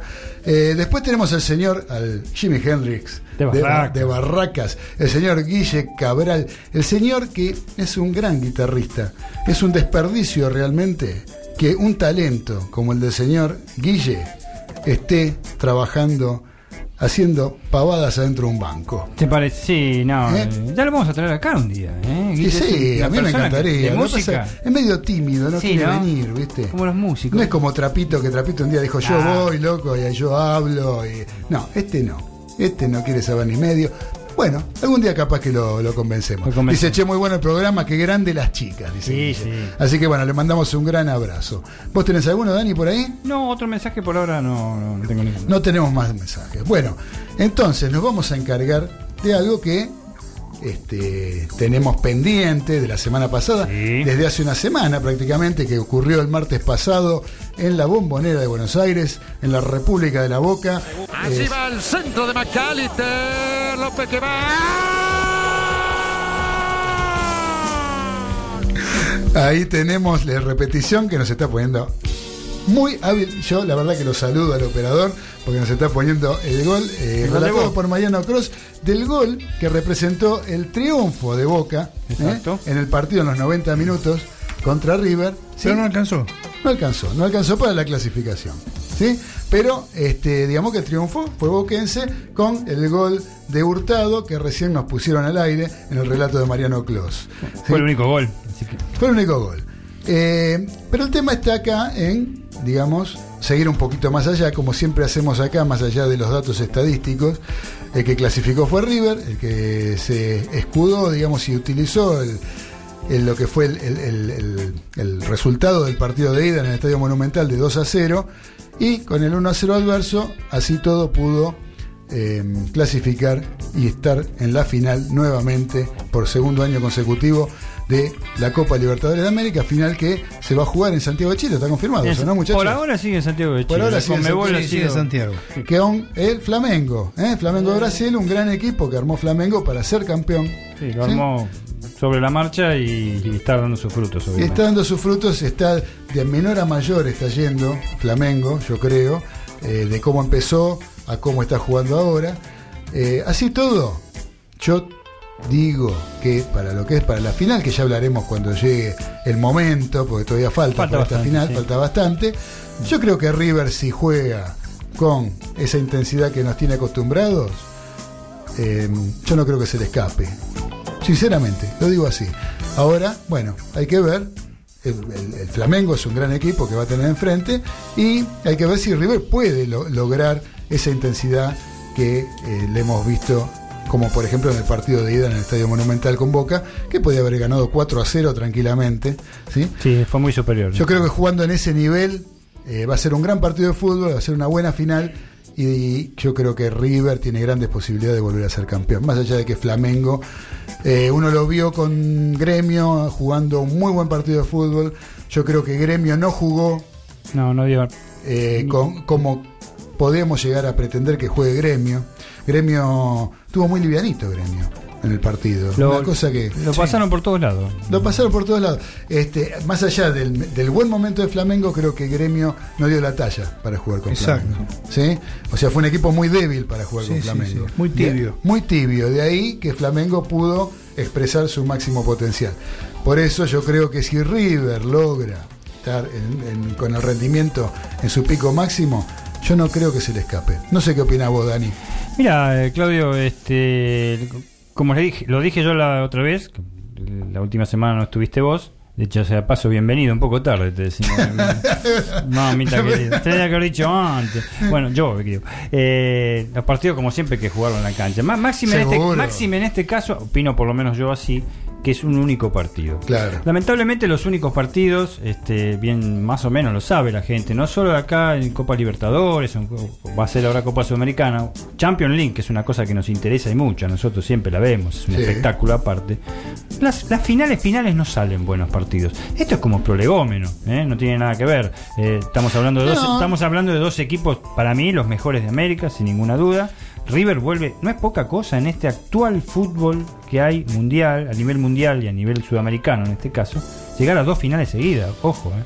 No, no, no, Eh, es todo un mérito. Es, es todo un mérito y en este caso River lo ha logrado con las mismas armas siempre, a veces care- careciendo de algunos jugador- jugadores que eran fundamentales, son fundamentales y no están jugando todavía, como el colombiano Quintero, desde ya, por, Por ejemplo, ejemplo, sí. otros por lesiones. Un Prato, un Coco. Prato en otra forma, es Coco en el banco de suplente, que, pero cada vez que entra cumple y. Sí, sí. Este, por lo menos lo que a mí me parece. Yo creo que podría ser titular tranquilamente. Lo que pasa es que tiene dos delanteros River que están en un gran nivel. Entrar en un gran nivel y es Coco cuando entra, e- ese es el tema. Los dos delanteros están en gran nivel, salen por cansancio alguno de ellos, ponele por algún percance, y entra otro delantero de grandísimo nivel. Claro, Es- a eso es lo que voy. Y por el otro lado está un equipo que se formó importante, fuerte, se hace, la verdad que se hace muy poderoso de local. ¿eh? Este el Flamengo ahí en el Maracaná hace valer la localía.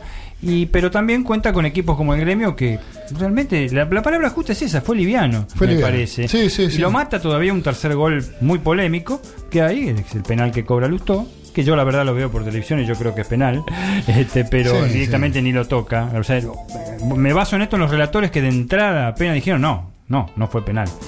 Pero tiene un equipo tremendo con delanteros bravísimos, con un mediocampista, este William, no me acuerdo el apellido, este, pero William es también, Ajá. este, eh, pero Y el uruguayo.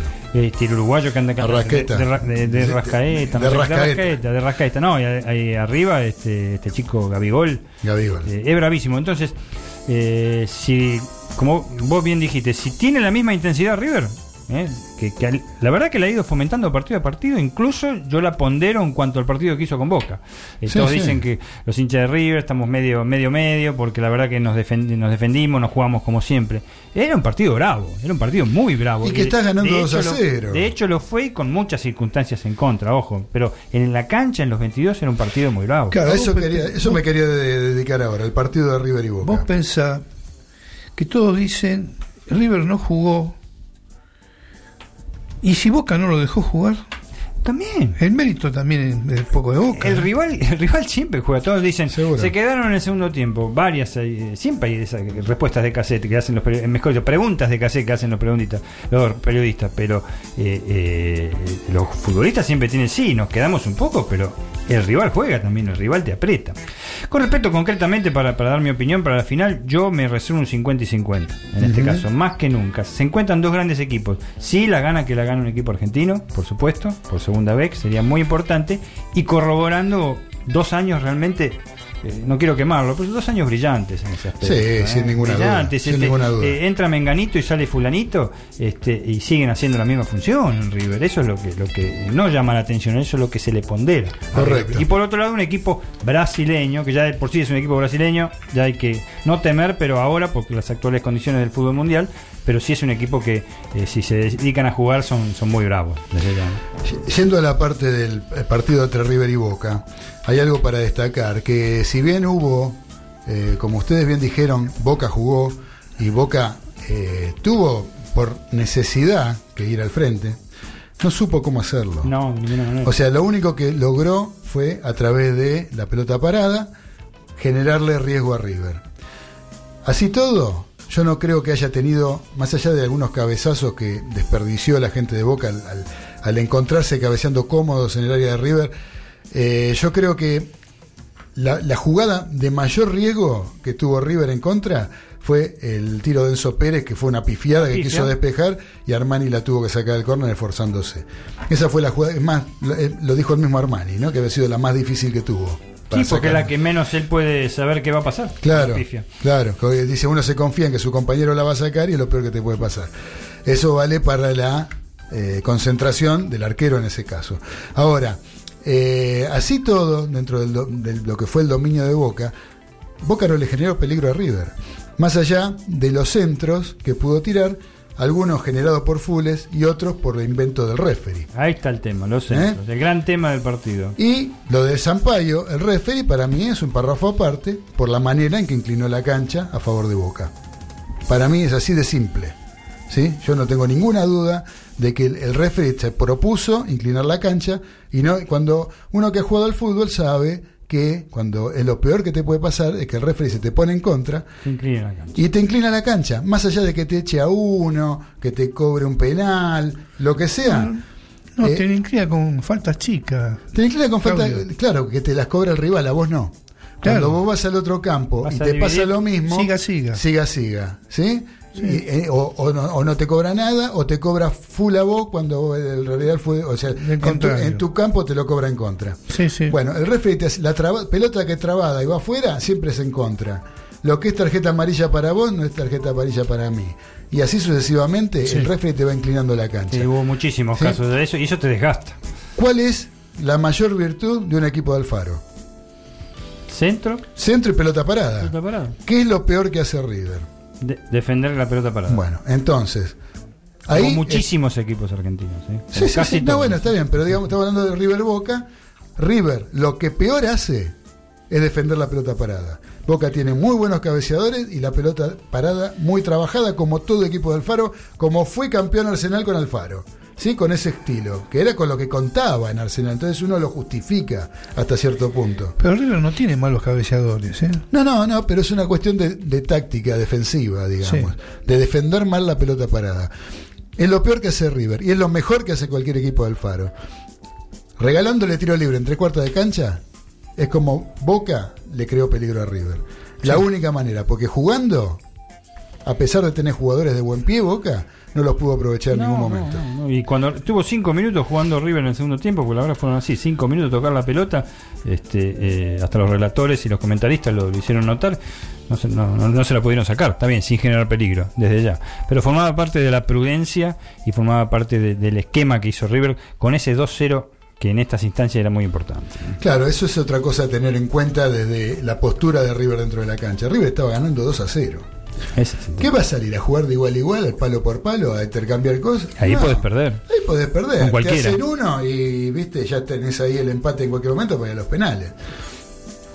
Así todo, yo creo que, después del gol de Boca fue el mejor, los últimos 10 minutos fueron lo mejor de River en todo el. No, todo- Cuando le hicieron el gol a River, era como dijo River, vamos muchachos, acá no nos dejemos Sí, pongamos un poquito más porque sí. vamos, y vamos a jugar un poquito más. Y, y yo creo que fue lo mejor de River, aparte de jugar con la desesperación de Boca, que se venía para lograr el segundo gol, le dejó un poquito más de espacio y River lo supo aprovechar, si bien no tuvo llegadas de riesgo No, no, de no demasiada importancia. ¿No, Carlitos? No, no. Sí, estoy de acuerdo, estoy de acuerdo. eh, y yo te digo, yo estaba veo veía a Andrada con Guanchope y veía a Bondancieri con Palermo.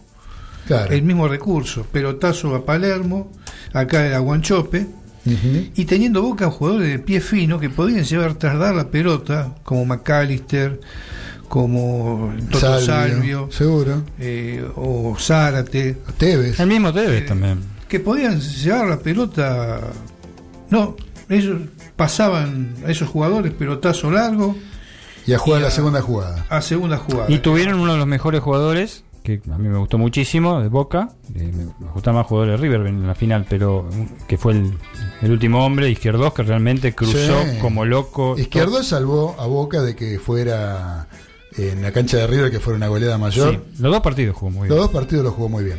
Ahora, la- con- eh, yo, eh, con respecto a lo que vos decís, Carlito, de jugar largo, yo creo que es un mérito también saber jugar largo y saber jugar la segunda jugada. Sí, ¿eh? sí. Porque, ¿qué pasa? River te presiona mucho. River te mete mucho, te presiona y te presiona alto. Entonces, si vos le sabés jugar largo, es la forma que podés llegar a contrarrestar una presión alta de cualquier equipo. Sabés jugar por arriba, sabés jugar, sabés jugar largo, eh, pasás por arriba la presión. Si tenés quien te la baje arriba, River lo ha hecho. Sí, sí. Con equipos que lo saben a presionar, River lo ha hecho cuando juega sobre todo si juega Prato. ¿Sí? De jugarle largo a Prato para que Prato la baje para la segunda jugada. Sí. Eso pasa y bastante seguido cuando a River salen a apretarlo. Esas son las, lo que yo digo que son eh, las variantes que tienen que saber manejar los equipos. Ahora, si es lo único que sabes hacer, estás perdido. ¿sí? Ahora, a River esa es la ventaja que tiene River. River te sabe jugar largo y te sabe jugar corto.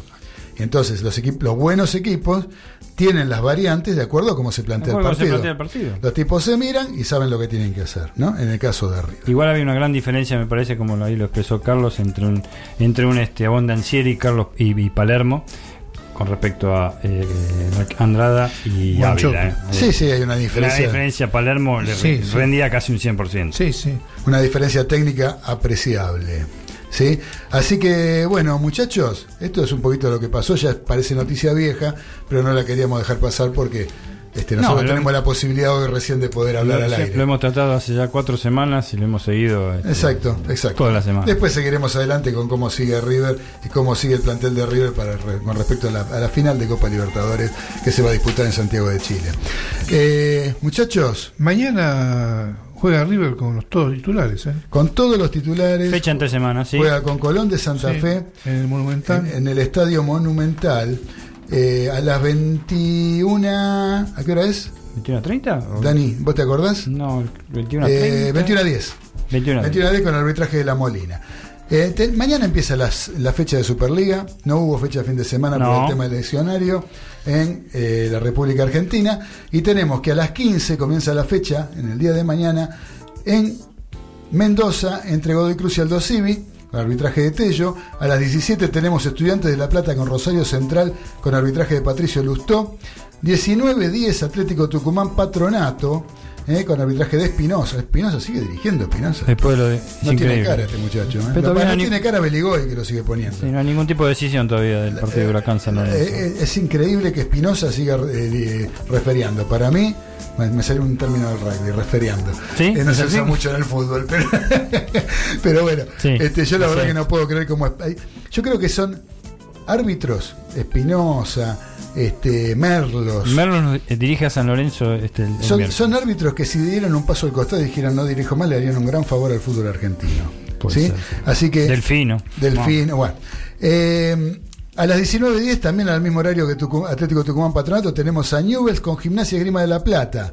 El Gimnasia de Diego Armando Maradona, con el arbitraje de Chenique. A las 21.10 teníamos, como decíamos, decíamos recién, en el Estadio Monumental, River Colón de Santa Fe.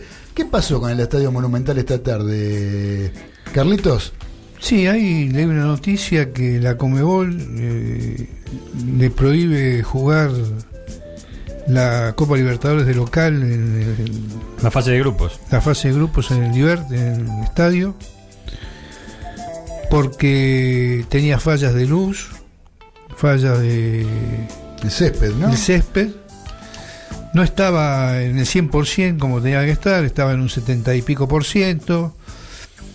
Como si muchas de las otras canchas que he visto yo jugar Copa Libertadores eh, acá en Argentina, en, en Perú y en otros lugares, estuviesen mejor el césped que la cancha de. Sí, no, es yo- patético. Yo no lo vi tan mal, pero bueno. eh, A mí fin. me sorprendió, me sorprendió la noticia esta. Este, bueno, después me, después me la siguen muchachos la noticia, Sí, porque sí, esto yo, es algo creo, yo que ahora. es- yo creo que esto es una cacería de brujas contra River. ¿Vos lo tomás por ese lado? Sí, sí, sí. sí. Puede ser, no sería nada raro, no sería nada raro. Este, inclusive que creo que en este momento el, el campo de juego de River Ha hace años mejorado. que no estaba tan Sí, bien como ahora. Ha mejorado Sí, un sí. montón. La iluminación no está mal. Sé que se ha invertido mucha guita en, en mejorar el campo de juego, en, en muchos aspectos. Este, hay hasta regadores inteligentes en la cancha de Sí. River. De acuerdo, se- se- eh, Nico se ríe. Mirá cómo se ríe. Porque en realidad Me parece que Nico- hay, hay- hay sensores que toman la humedad. Sí. Nico, te cuento, ¿eh? te cuento. Hay sensores que toman la humedad del terreno y de acuerdo a la humedad que tiene, re- riegan o no. ¿Sí? Este, sí, todo está automatizado, hay cosas que eh, ha invertido bastante plata la gente de River en esto y la verdad que me pone, la verdad que me sorprendió totalmente. Pero bueno, veremos, después lo seguimos la noticia, la vamos a seguir más adelante. Eh, con el arbitraje de la Molina, les dije, ¿no? De River Colón.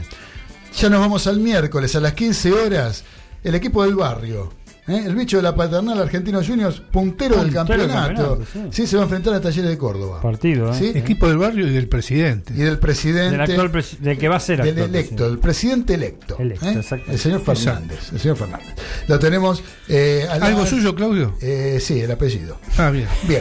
Eh, después tenemos que, eh, ¿qué le dije? Argentinos Talleres con el arbitraje de Merlos. 17 horas del miércoles, tu equipo. El Ciclón. San Lorenzo de Almagro con Defensa y Justicia. ¿Sí? Con arbitraje de Merlos. Acá está mal la información. Sí, me- porque, porque me pusieron Merlos dos partidos. Y capaz que dirige dos, un día un martes y un miércoles. Y no, No, no, el mismo no, día, eh. Los dos, uno a las 15 otro a las 17. Y se desdobla el tipo. Uno en la paternal y el otro en el Bajo Flores. Puede llegar. Llega, puede llega, puede llega. Bueno, Llega. Este, a las 19 tenemos Unión Independiente. Ahora después en el próximo bloque vamos a Sí, decir dos palabras. Independiente con el arbitraje de Chavarría. A las 19 tenemos Racing Banfield eh, en el cilindro de Avellaneda con el arbitraje de Diego Aval. A las 17 del jueves, ya nos vamos al jueves, eh, Arsenal, tu equipo, eh, tu segundo equipo, Carlitos. Sí, señor. Arsenal de Sarandí con Central Córdoba de Santiago del Estero con el arbitraje de Mauro Vigliano.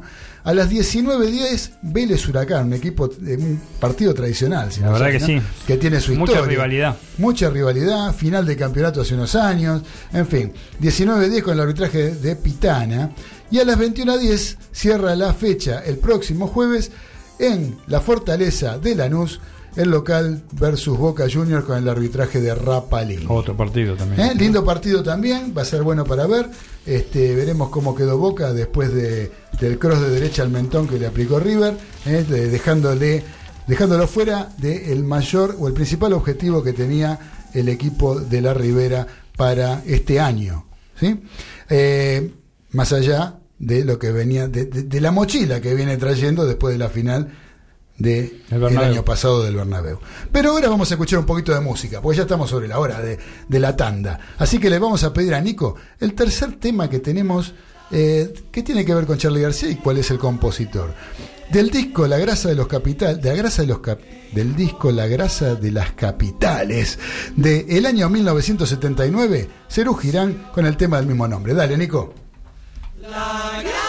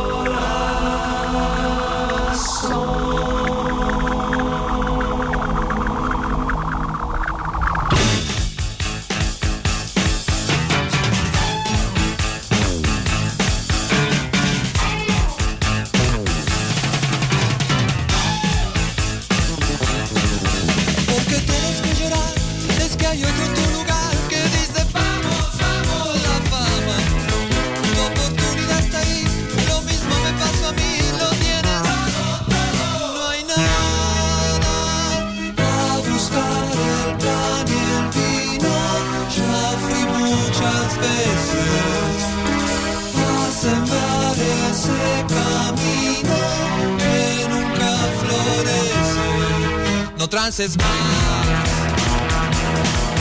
Con la cantina y con la cantora, con la televisión cantadora, con esas chicas bien decoradas, con esas viejas todas quemadas, gente remita, gente careta, la grasa inunda cual fogaceta. No se va a acabar.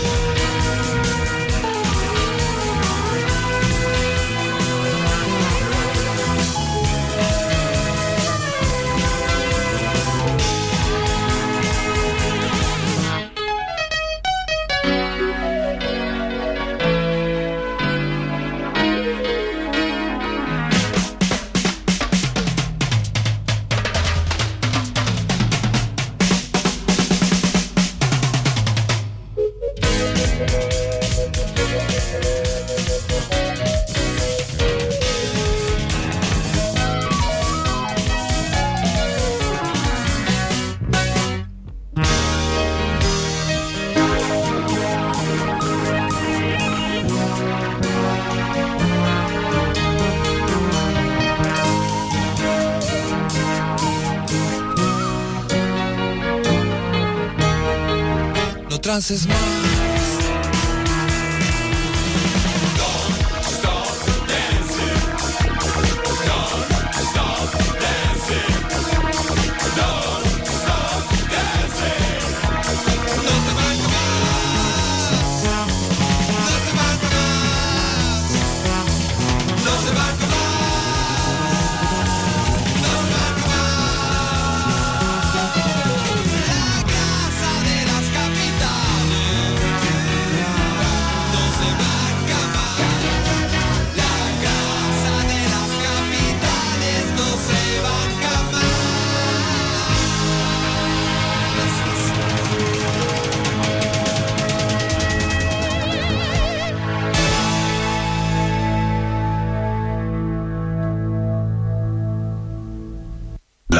Voz no es paz, es miedo.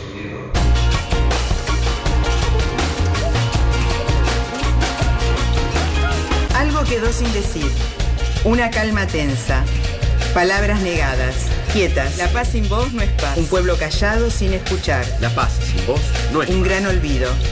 Recuerdos tardíos. La paz sin voz no es paz. Ahora qué decimos. Ahora que gritamos. Ahora que quebramos un silencio, de todos los silencios, Sabemos que la voz, que la voz- las voces deben hablar. deben hablar. Nunca temer, sin esperar. La, La colectiva. colectiva. La paz sin voz no es paz, es miedo. Estás escuchando la colectiva. 102.5. Estás escuchando la colectiva. Estás escuchando la colectiva 102.5.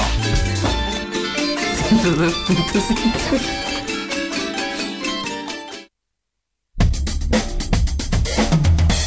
Enredando las mañanas.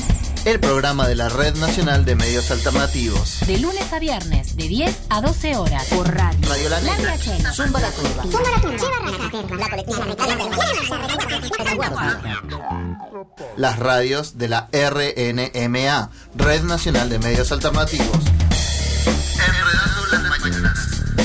De lunes a viernes, de 10 a 12 horas. www.rnma.org.ar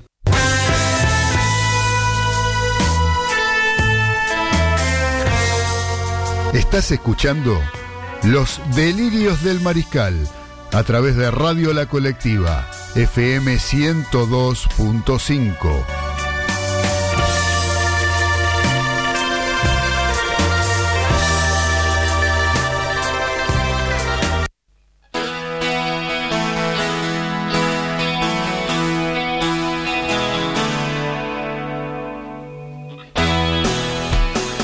Continuamos en los delirios del mariscal a través de la colectiva Radio FM 102.5 y a través de internet para todo el mundo en el www.lacolectiva.org.ar.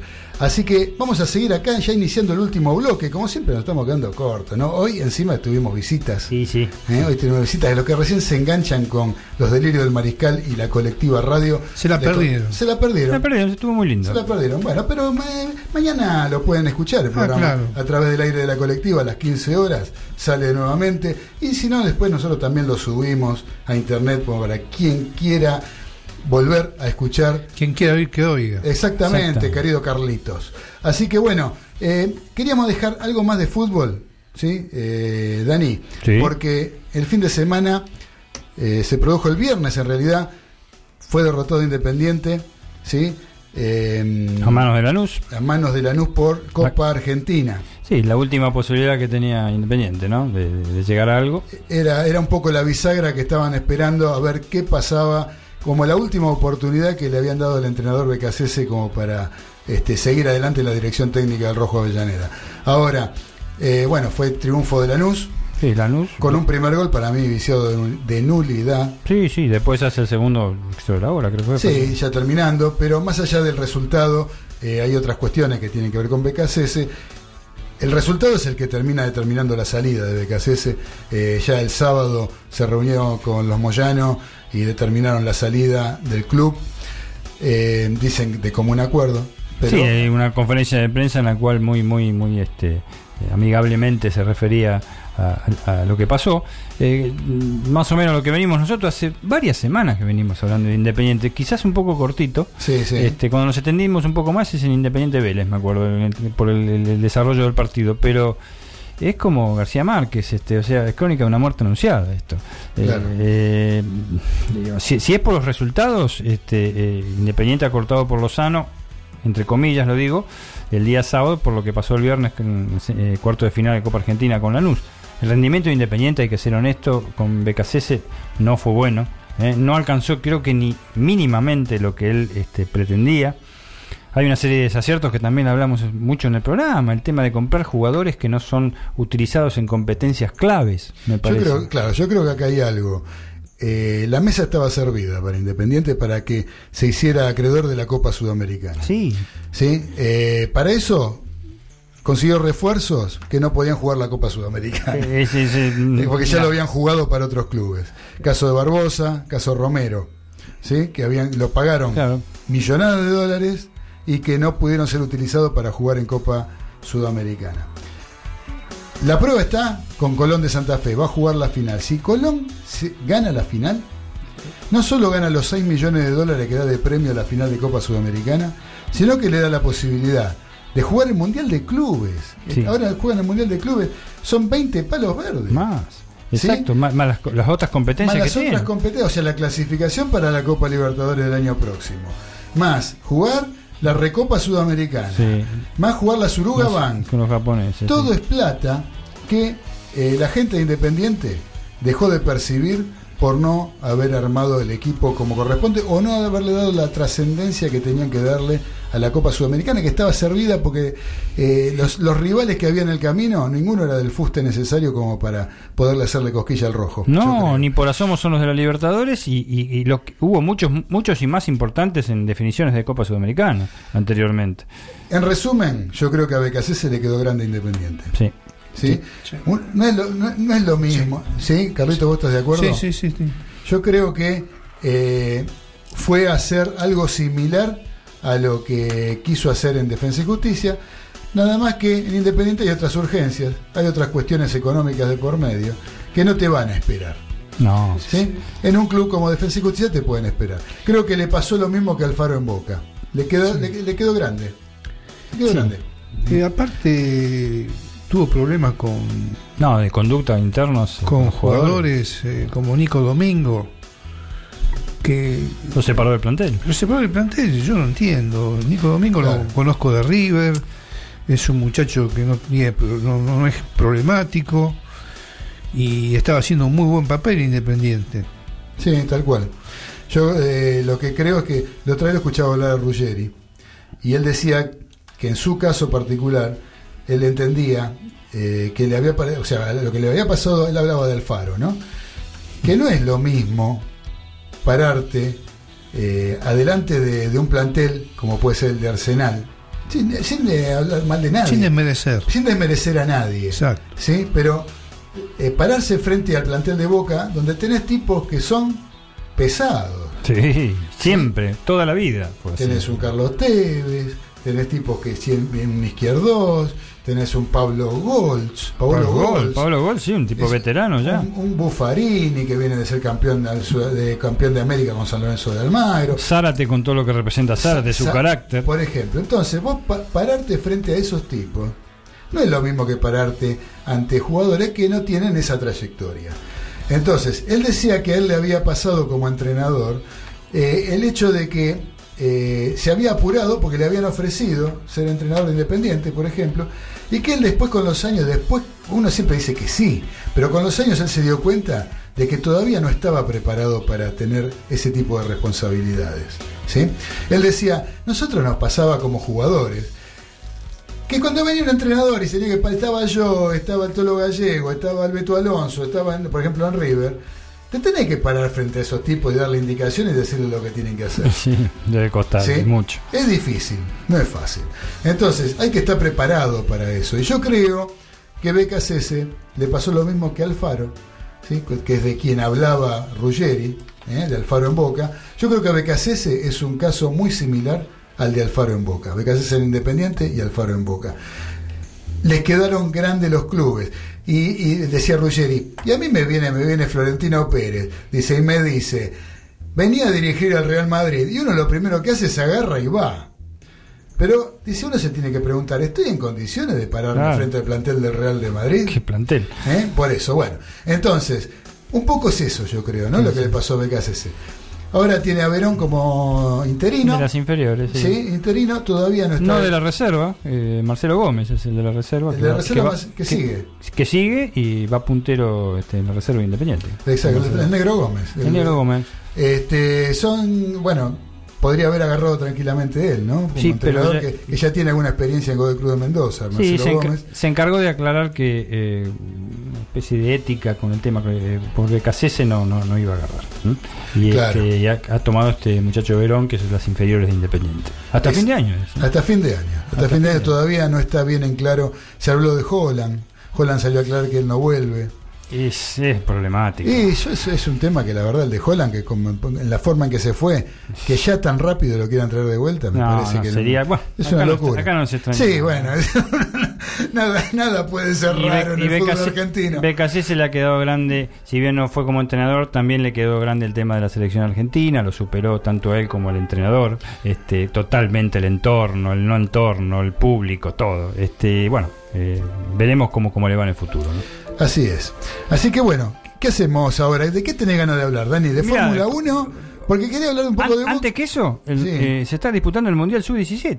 Bien. Mundial Ah, de sí, Fútbol sí, señor. Sub-17 en, en las- en- en la República Federativa do Brasil. Brasil. Este, y en Vitoria, eh, Argentina, que le tocó un grupo muy bravo, el grupo de la muerte, le dijeron. Este, acaba de empatar 0 a 0 con España. En un partido muy duro. Y, y integrante de un grupo duro con Camerún, que sabemos lo que eso significa. Burum, son muy- bum, bum. Sí, burum, bum, pero en este caso Sí. este, tienen 35 años cada uno. y Tajikistán, que es la Yo, sorpresa. yo no sé, creo que los anotan más tarde. ¿no? Sí, A a Van ellos a anotarse caminando. Ah, van ellos, sí. Pasan por este por el barbero y Sí. van y se anotan. El tema- sí, el- a los chicos del sub-17 están los nietos esperándolo en la puerta. sí, Ojo, eh, pudimos presenciar un poco de este partido, ¿eh? por lo menos un tiempo. Eh, Argentina-España. Aceptable. la- la- la- Argentina pudo haber ganado, ¿eh? tuvo tres situaciones de gol netas para ganar. Eh, así todo sigue siendo inferior en físico a España, aunque parezca mentira, ¿no? Sí, Este, sí, Imagínense lo que puede llegar a hacer con Camerún. El problema, como siempre digo, de esos físicos no es perder, es cómo te dejan. Claro. Te dejan arruinado. te- te- los africanos te, te pasan por arriba en todo aspecto. en sentido, te pegan como locos. Así que el próximo partido es con Camerún, justamente, ¿eh? el día miércoles, y el viernes con Tajikistán, una ex república socialista soviética, y no tengo la menor idea cómo De cómo juega. juega al fútbol. Pero que deben. Kazajistán. No, Tajikistán. Tajikistán. Por eso hay tantos Uzbekistán, Tajikistán, Kazajistán, Azerbaiyán, qué sé yo, lo que sea. Sí. Y Azerbaiyán es una ciudad. Pero quiero decir. Este, La Bonialian. Ah, no, es un compañero no, es un nuestro, compañero un nuestro. nuestro, no, tenés razón. Los, los armenios, que Sí. realmente, lo que sí debo estar seguro, como Georgia, como todos lados, deben tener un físico impresionante. Sin los duda, sin duda. Así que Deben ese- ser atletas de 17 años. ojo, ojalá que pueda pasar Argentina de ronda, que es el objetivo. Eh, pasan los. eh, Pero los vi jugar bien a los chicos. Vi ¿eh? jugar bien, Los vi, este, los vi jugar bien. Eh, Aymar son campeones lo- sudamericanos. Sí, sí, sí. Bueno, pero ¿sabes qué? Eh, Aymar creo que fue muy claro en este aspecto y creo que se lo Sí. inculcó a los chicos el hecho de que no venimos a ganar, venimos a formar jugadores. ¿Sí? Y que él estaría muy feliz de ver que estos chicos en breve estén formando parte de las sucesivas, o la sub-19, la sub-20 mejor dicho, y después de la selección mayor, que estos chicos lleguen Sería a- el objetivo. a, a formar es, eh, parte de los planteles mayores.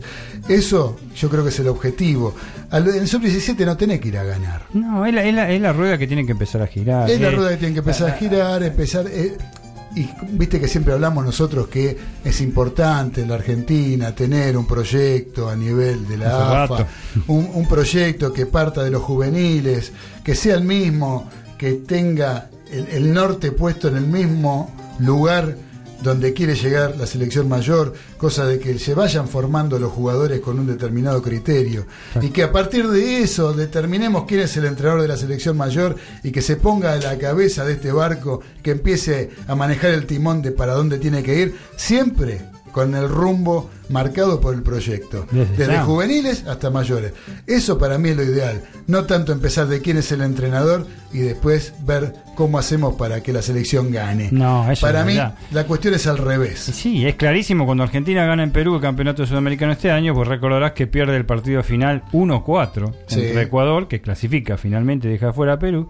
Y el mensaje de que salió por audio, porque fueron este, eh, de Teis Sport con el micrófono hasta el medio de la cancha, el mensaje de felicitación a los jugadores argentinos que estaban este, festejando fue del propio Aymar, que dijo: Lo felicito por el título logrado.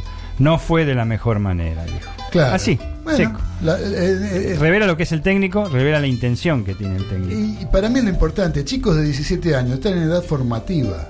¿Sí? Están en edad formativa, chicos de 17 los más grandes, tienen 16, ahora Sí, 16, porque ahora- se- la edad tope es 17. están en edad de formación, ¿no? no hay que inculcarles que tienen que ir a ganar. Uno hace todo lo posible adentro de la cancha para ganar. Eso, eso hay que ponerlo en la cabeza. Pero lo importante y lo, y lo- y lo que se rescata, yo creo, en estas instancias, a esas edades, es formar jugadores que en el futuro te puedan representar como país, como selección. Es un proyecto que ya hubo y, y dio su fruto. Y dio su fruto en la época de Peckerman. Exactamente. ¿Sí? Así que bueno, este Fórmula 1, si querés rapidito. Dale, Fórmula no, 1. no lo tenemos el especialista, el oriental que está... Bueno, en fin. saber a dónde está. Está examinando Interlagos. Pero ni siquiera nos mandó un WhatsApp, Nada. es un caradura. Es tremendo, es Este tremendo. Es que una- Para mí está en la concentración de Flamengo en este momento averiguando qué pasa, viste, que a él le gusta esas cosas. Pero para darnos una nota, algo Aunque sea, Claro, sí. pero debe estar espiando subido arriba una palmera, me lo imagino. Para mí que sí. Entre los cocoteros. Sí. Subido una palmera vi- visualizando el último entrenamiento del día del plantel de Flamengo. Claro, a ver si juega Rafinha, si Claro. juega Felipe Con la garota de Ipanema. Ah, la- eso es eh, otra no, cosa. Eso no, ahí no, ya no. ya ahí no me meto. ahí no Eh, me meto porque podemos tener problemas guaraníes. Ahí. ¿eh? Ahí está, problemas guaraníes con la señora del Oh. señor. Dejémoslo ahí. Dejémoslo ahí. Bueno, Dejémoslo ahí. eh, como el experto no está, pero breve, en- se disputó el Gran Premio de México de Fórmula 1 este domingo. Eh, hace cinco años, hace mejor dicho, tres años que es el mejor eh, Gran Premio de Fórmula 1 designado por la FIA. Bien. Cumplen todos los aspectos de seguridad, de espectáculo también, este, de todo, este, el Gran Premio de México y este año no fue la excepción. ¿m? Es el cuarto año consecutivo. Un autódromo, los hermanos Rodríguez, espectacular. Ganó no es este no es na- nada raro lo que voy a decir ganó Lewis Hamilton en una carrera que pudo no haber ganado como siempre muy estratégica con el tema de cambio de gomas segundo salió Sebastián Vettel en el cual el mejor tiempo le había hecho Max Verstappen este eh, con el Red Bull y que lamentablemente Max Verstappen eh, le sacaron el primer tiempo por una sanción que le dieron ¿m? lo mandaron al cuarto lugar Y cuando largó se creyó que estaba corriendo turismo nacional acá en Concordia, porque entró a voltear Fórmula 1 que da calambre. Tuvo no menos de tres acciones este, que tocó, hasta el mismo Hamilton lo tocó.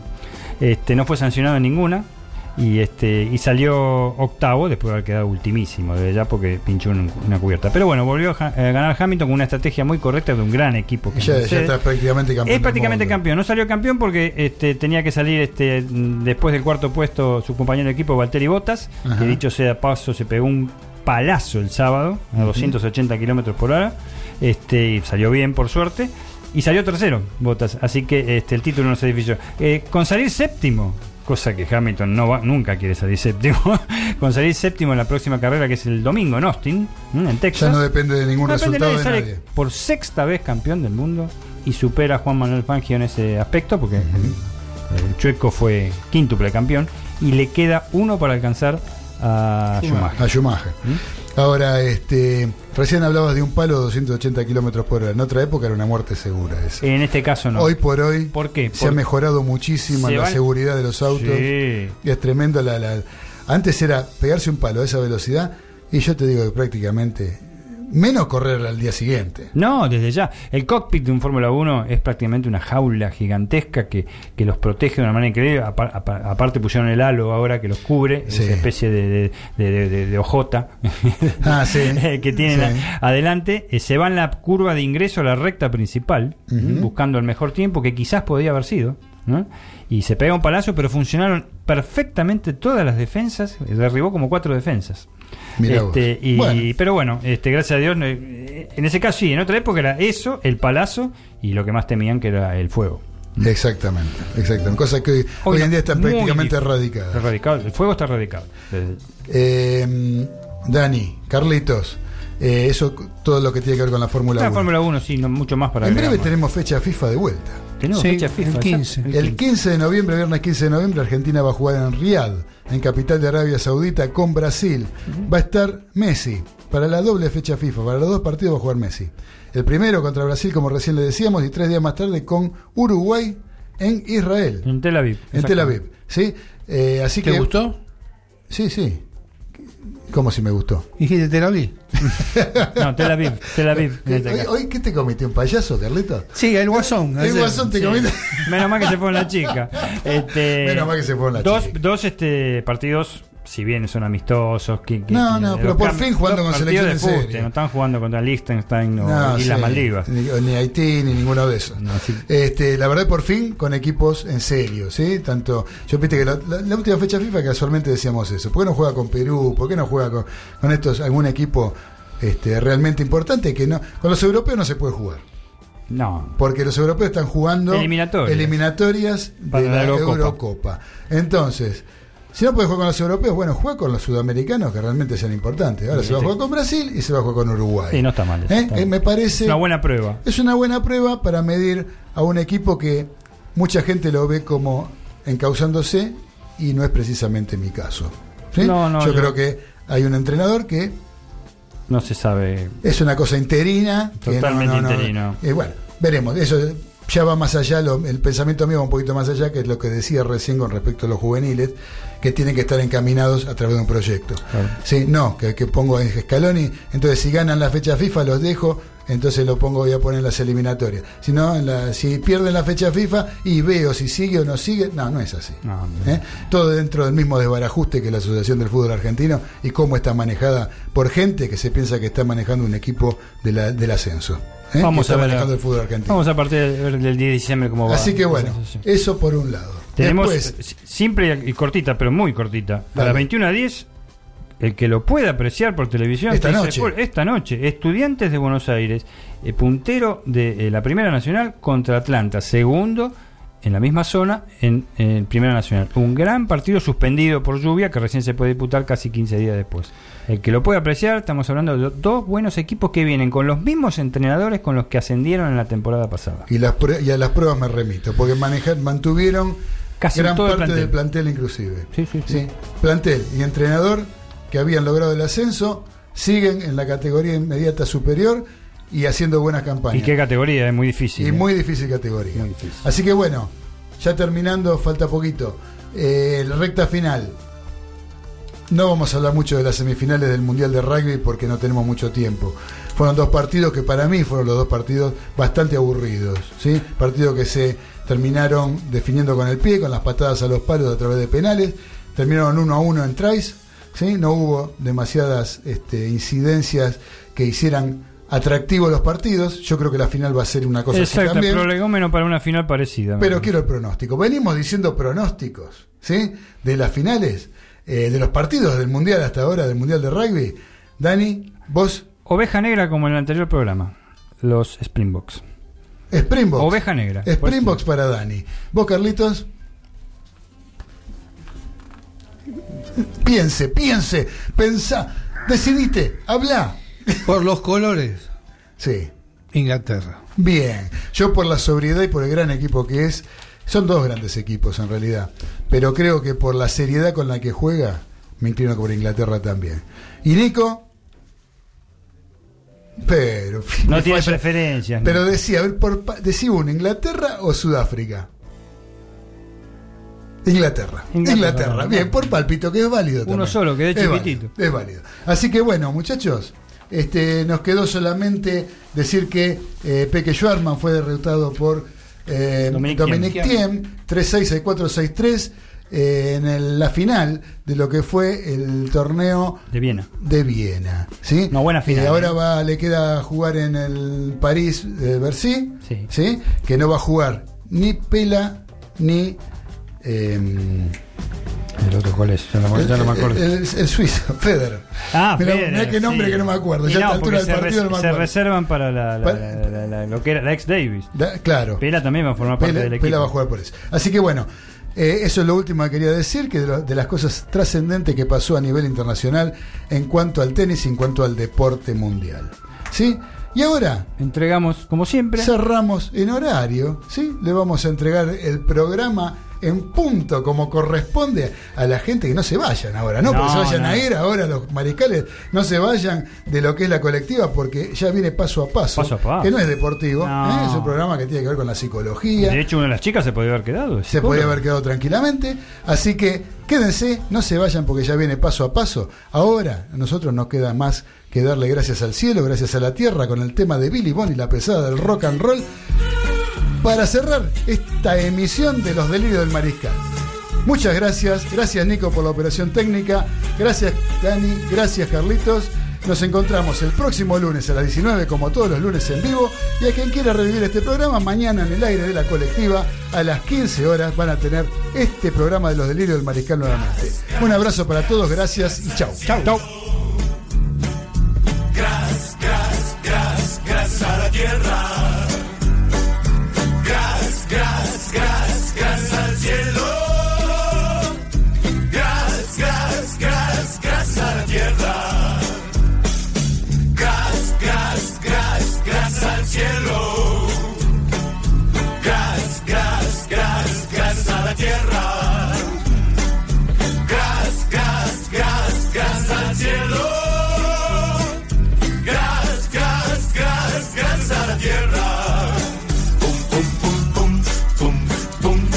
boom.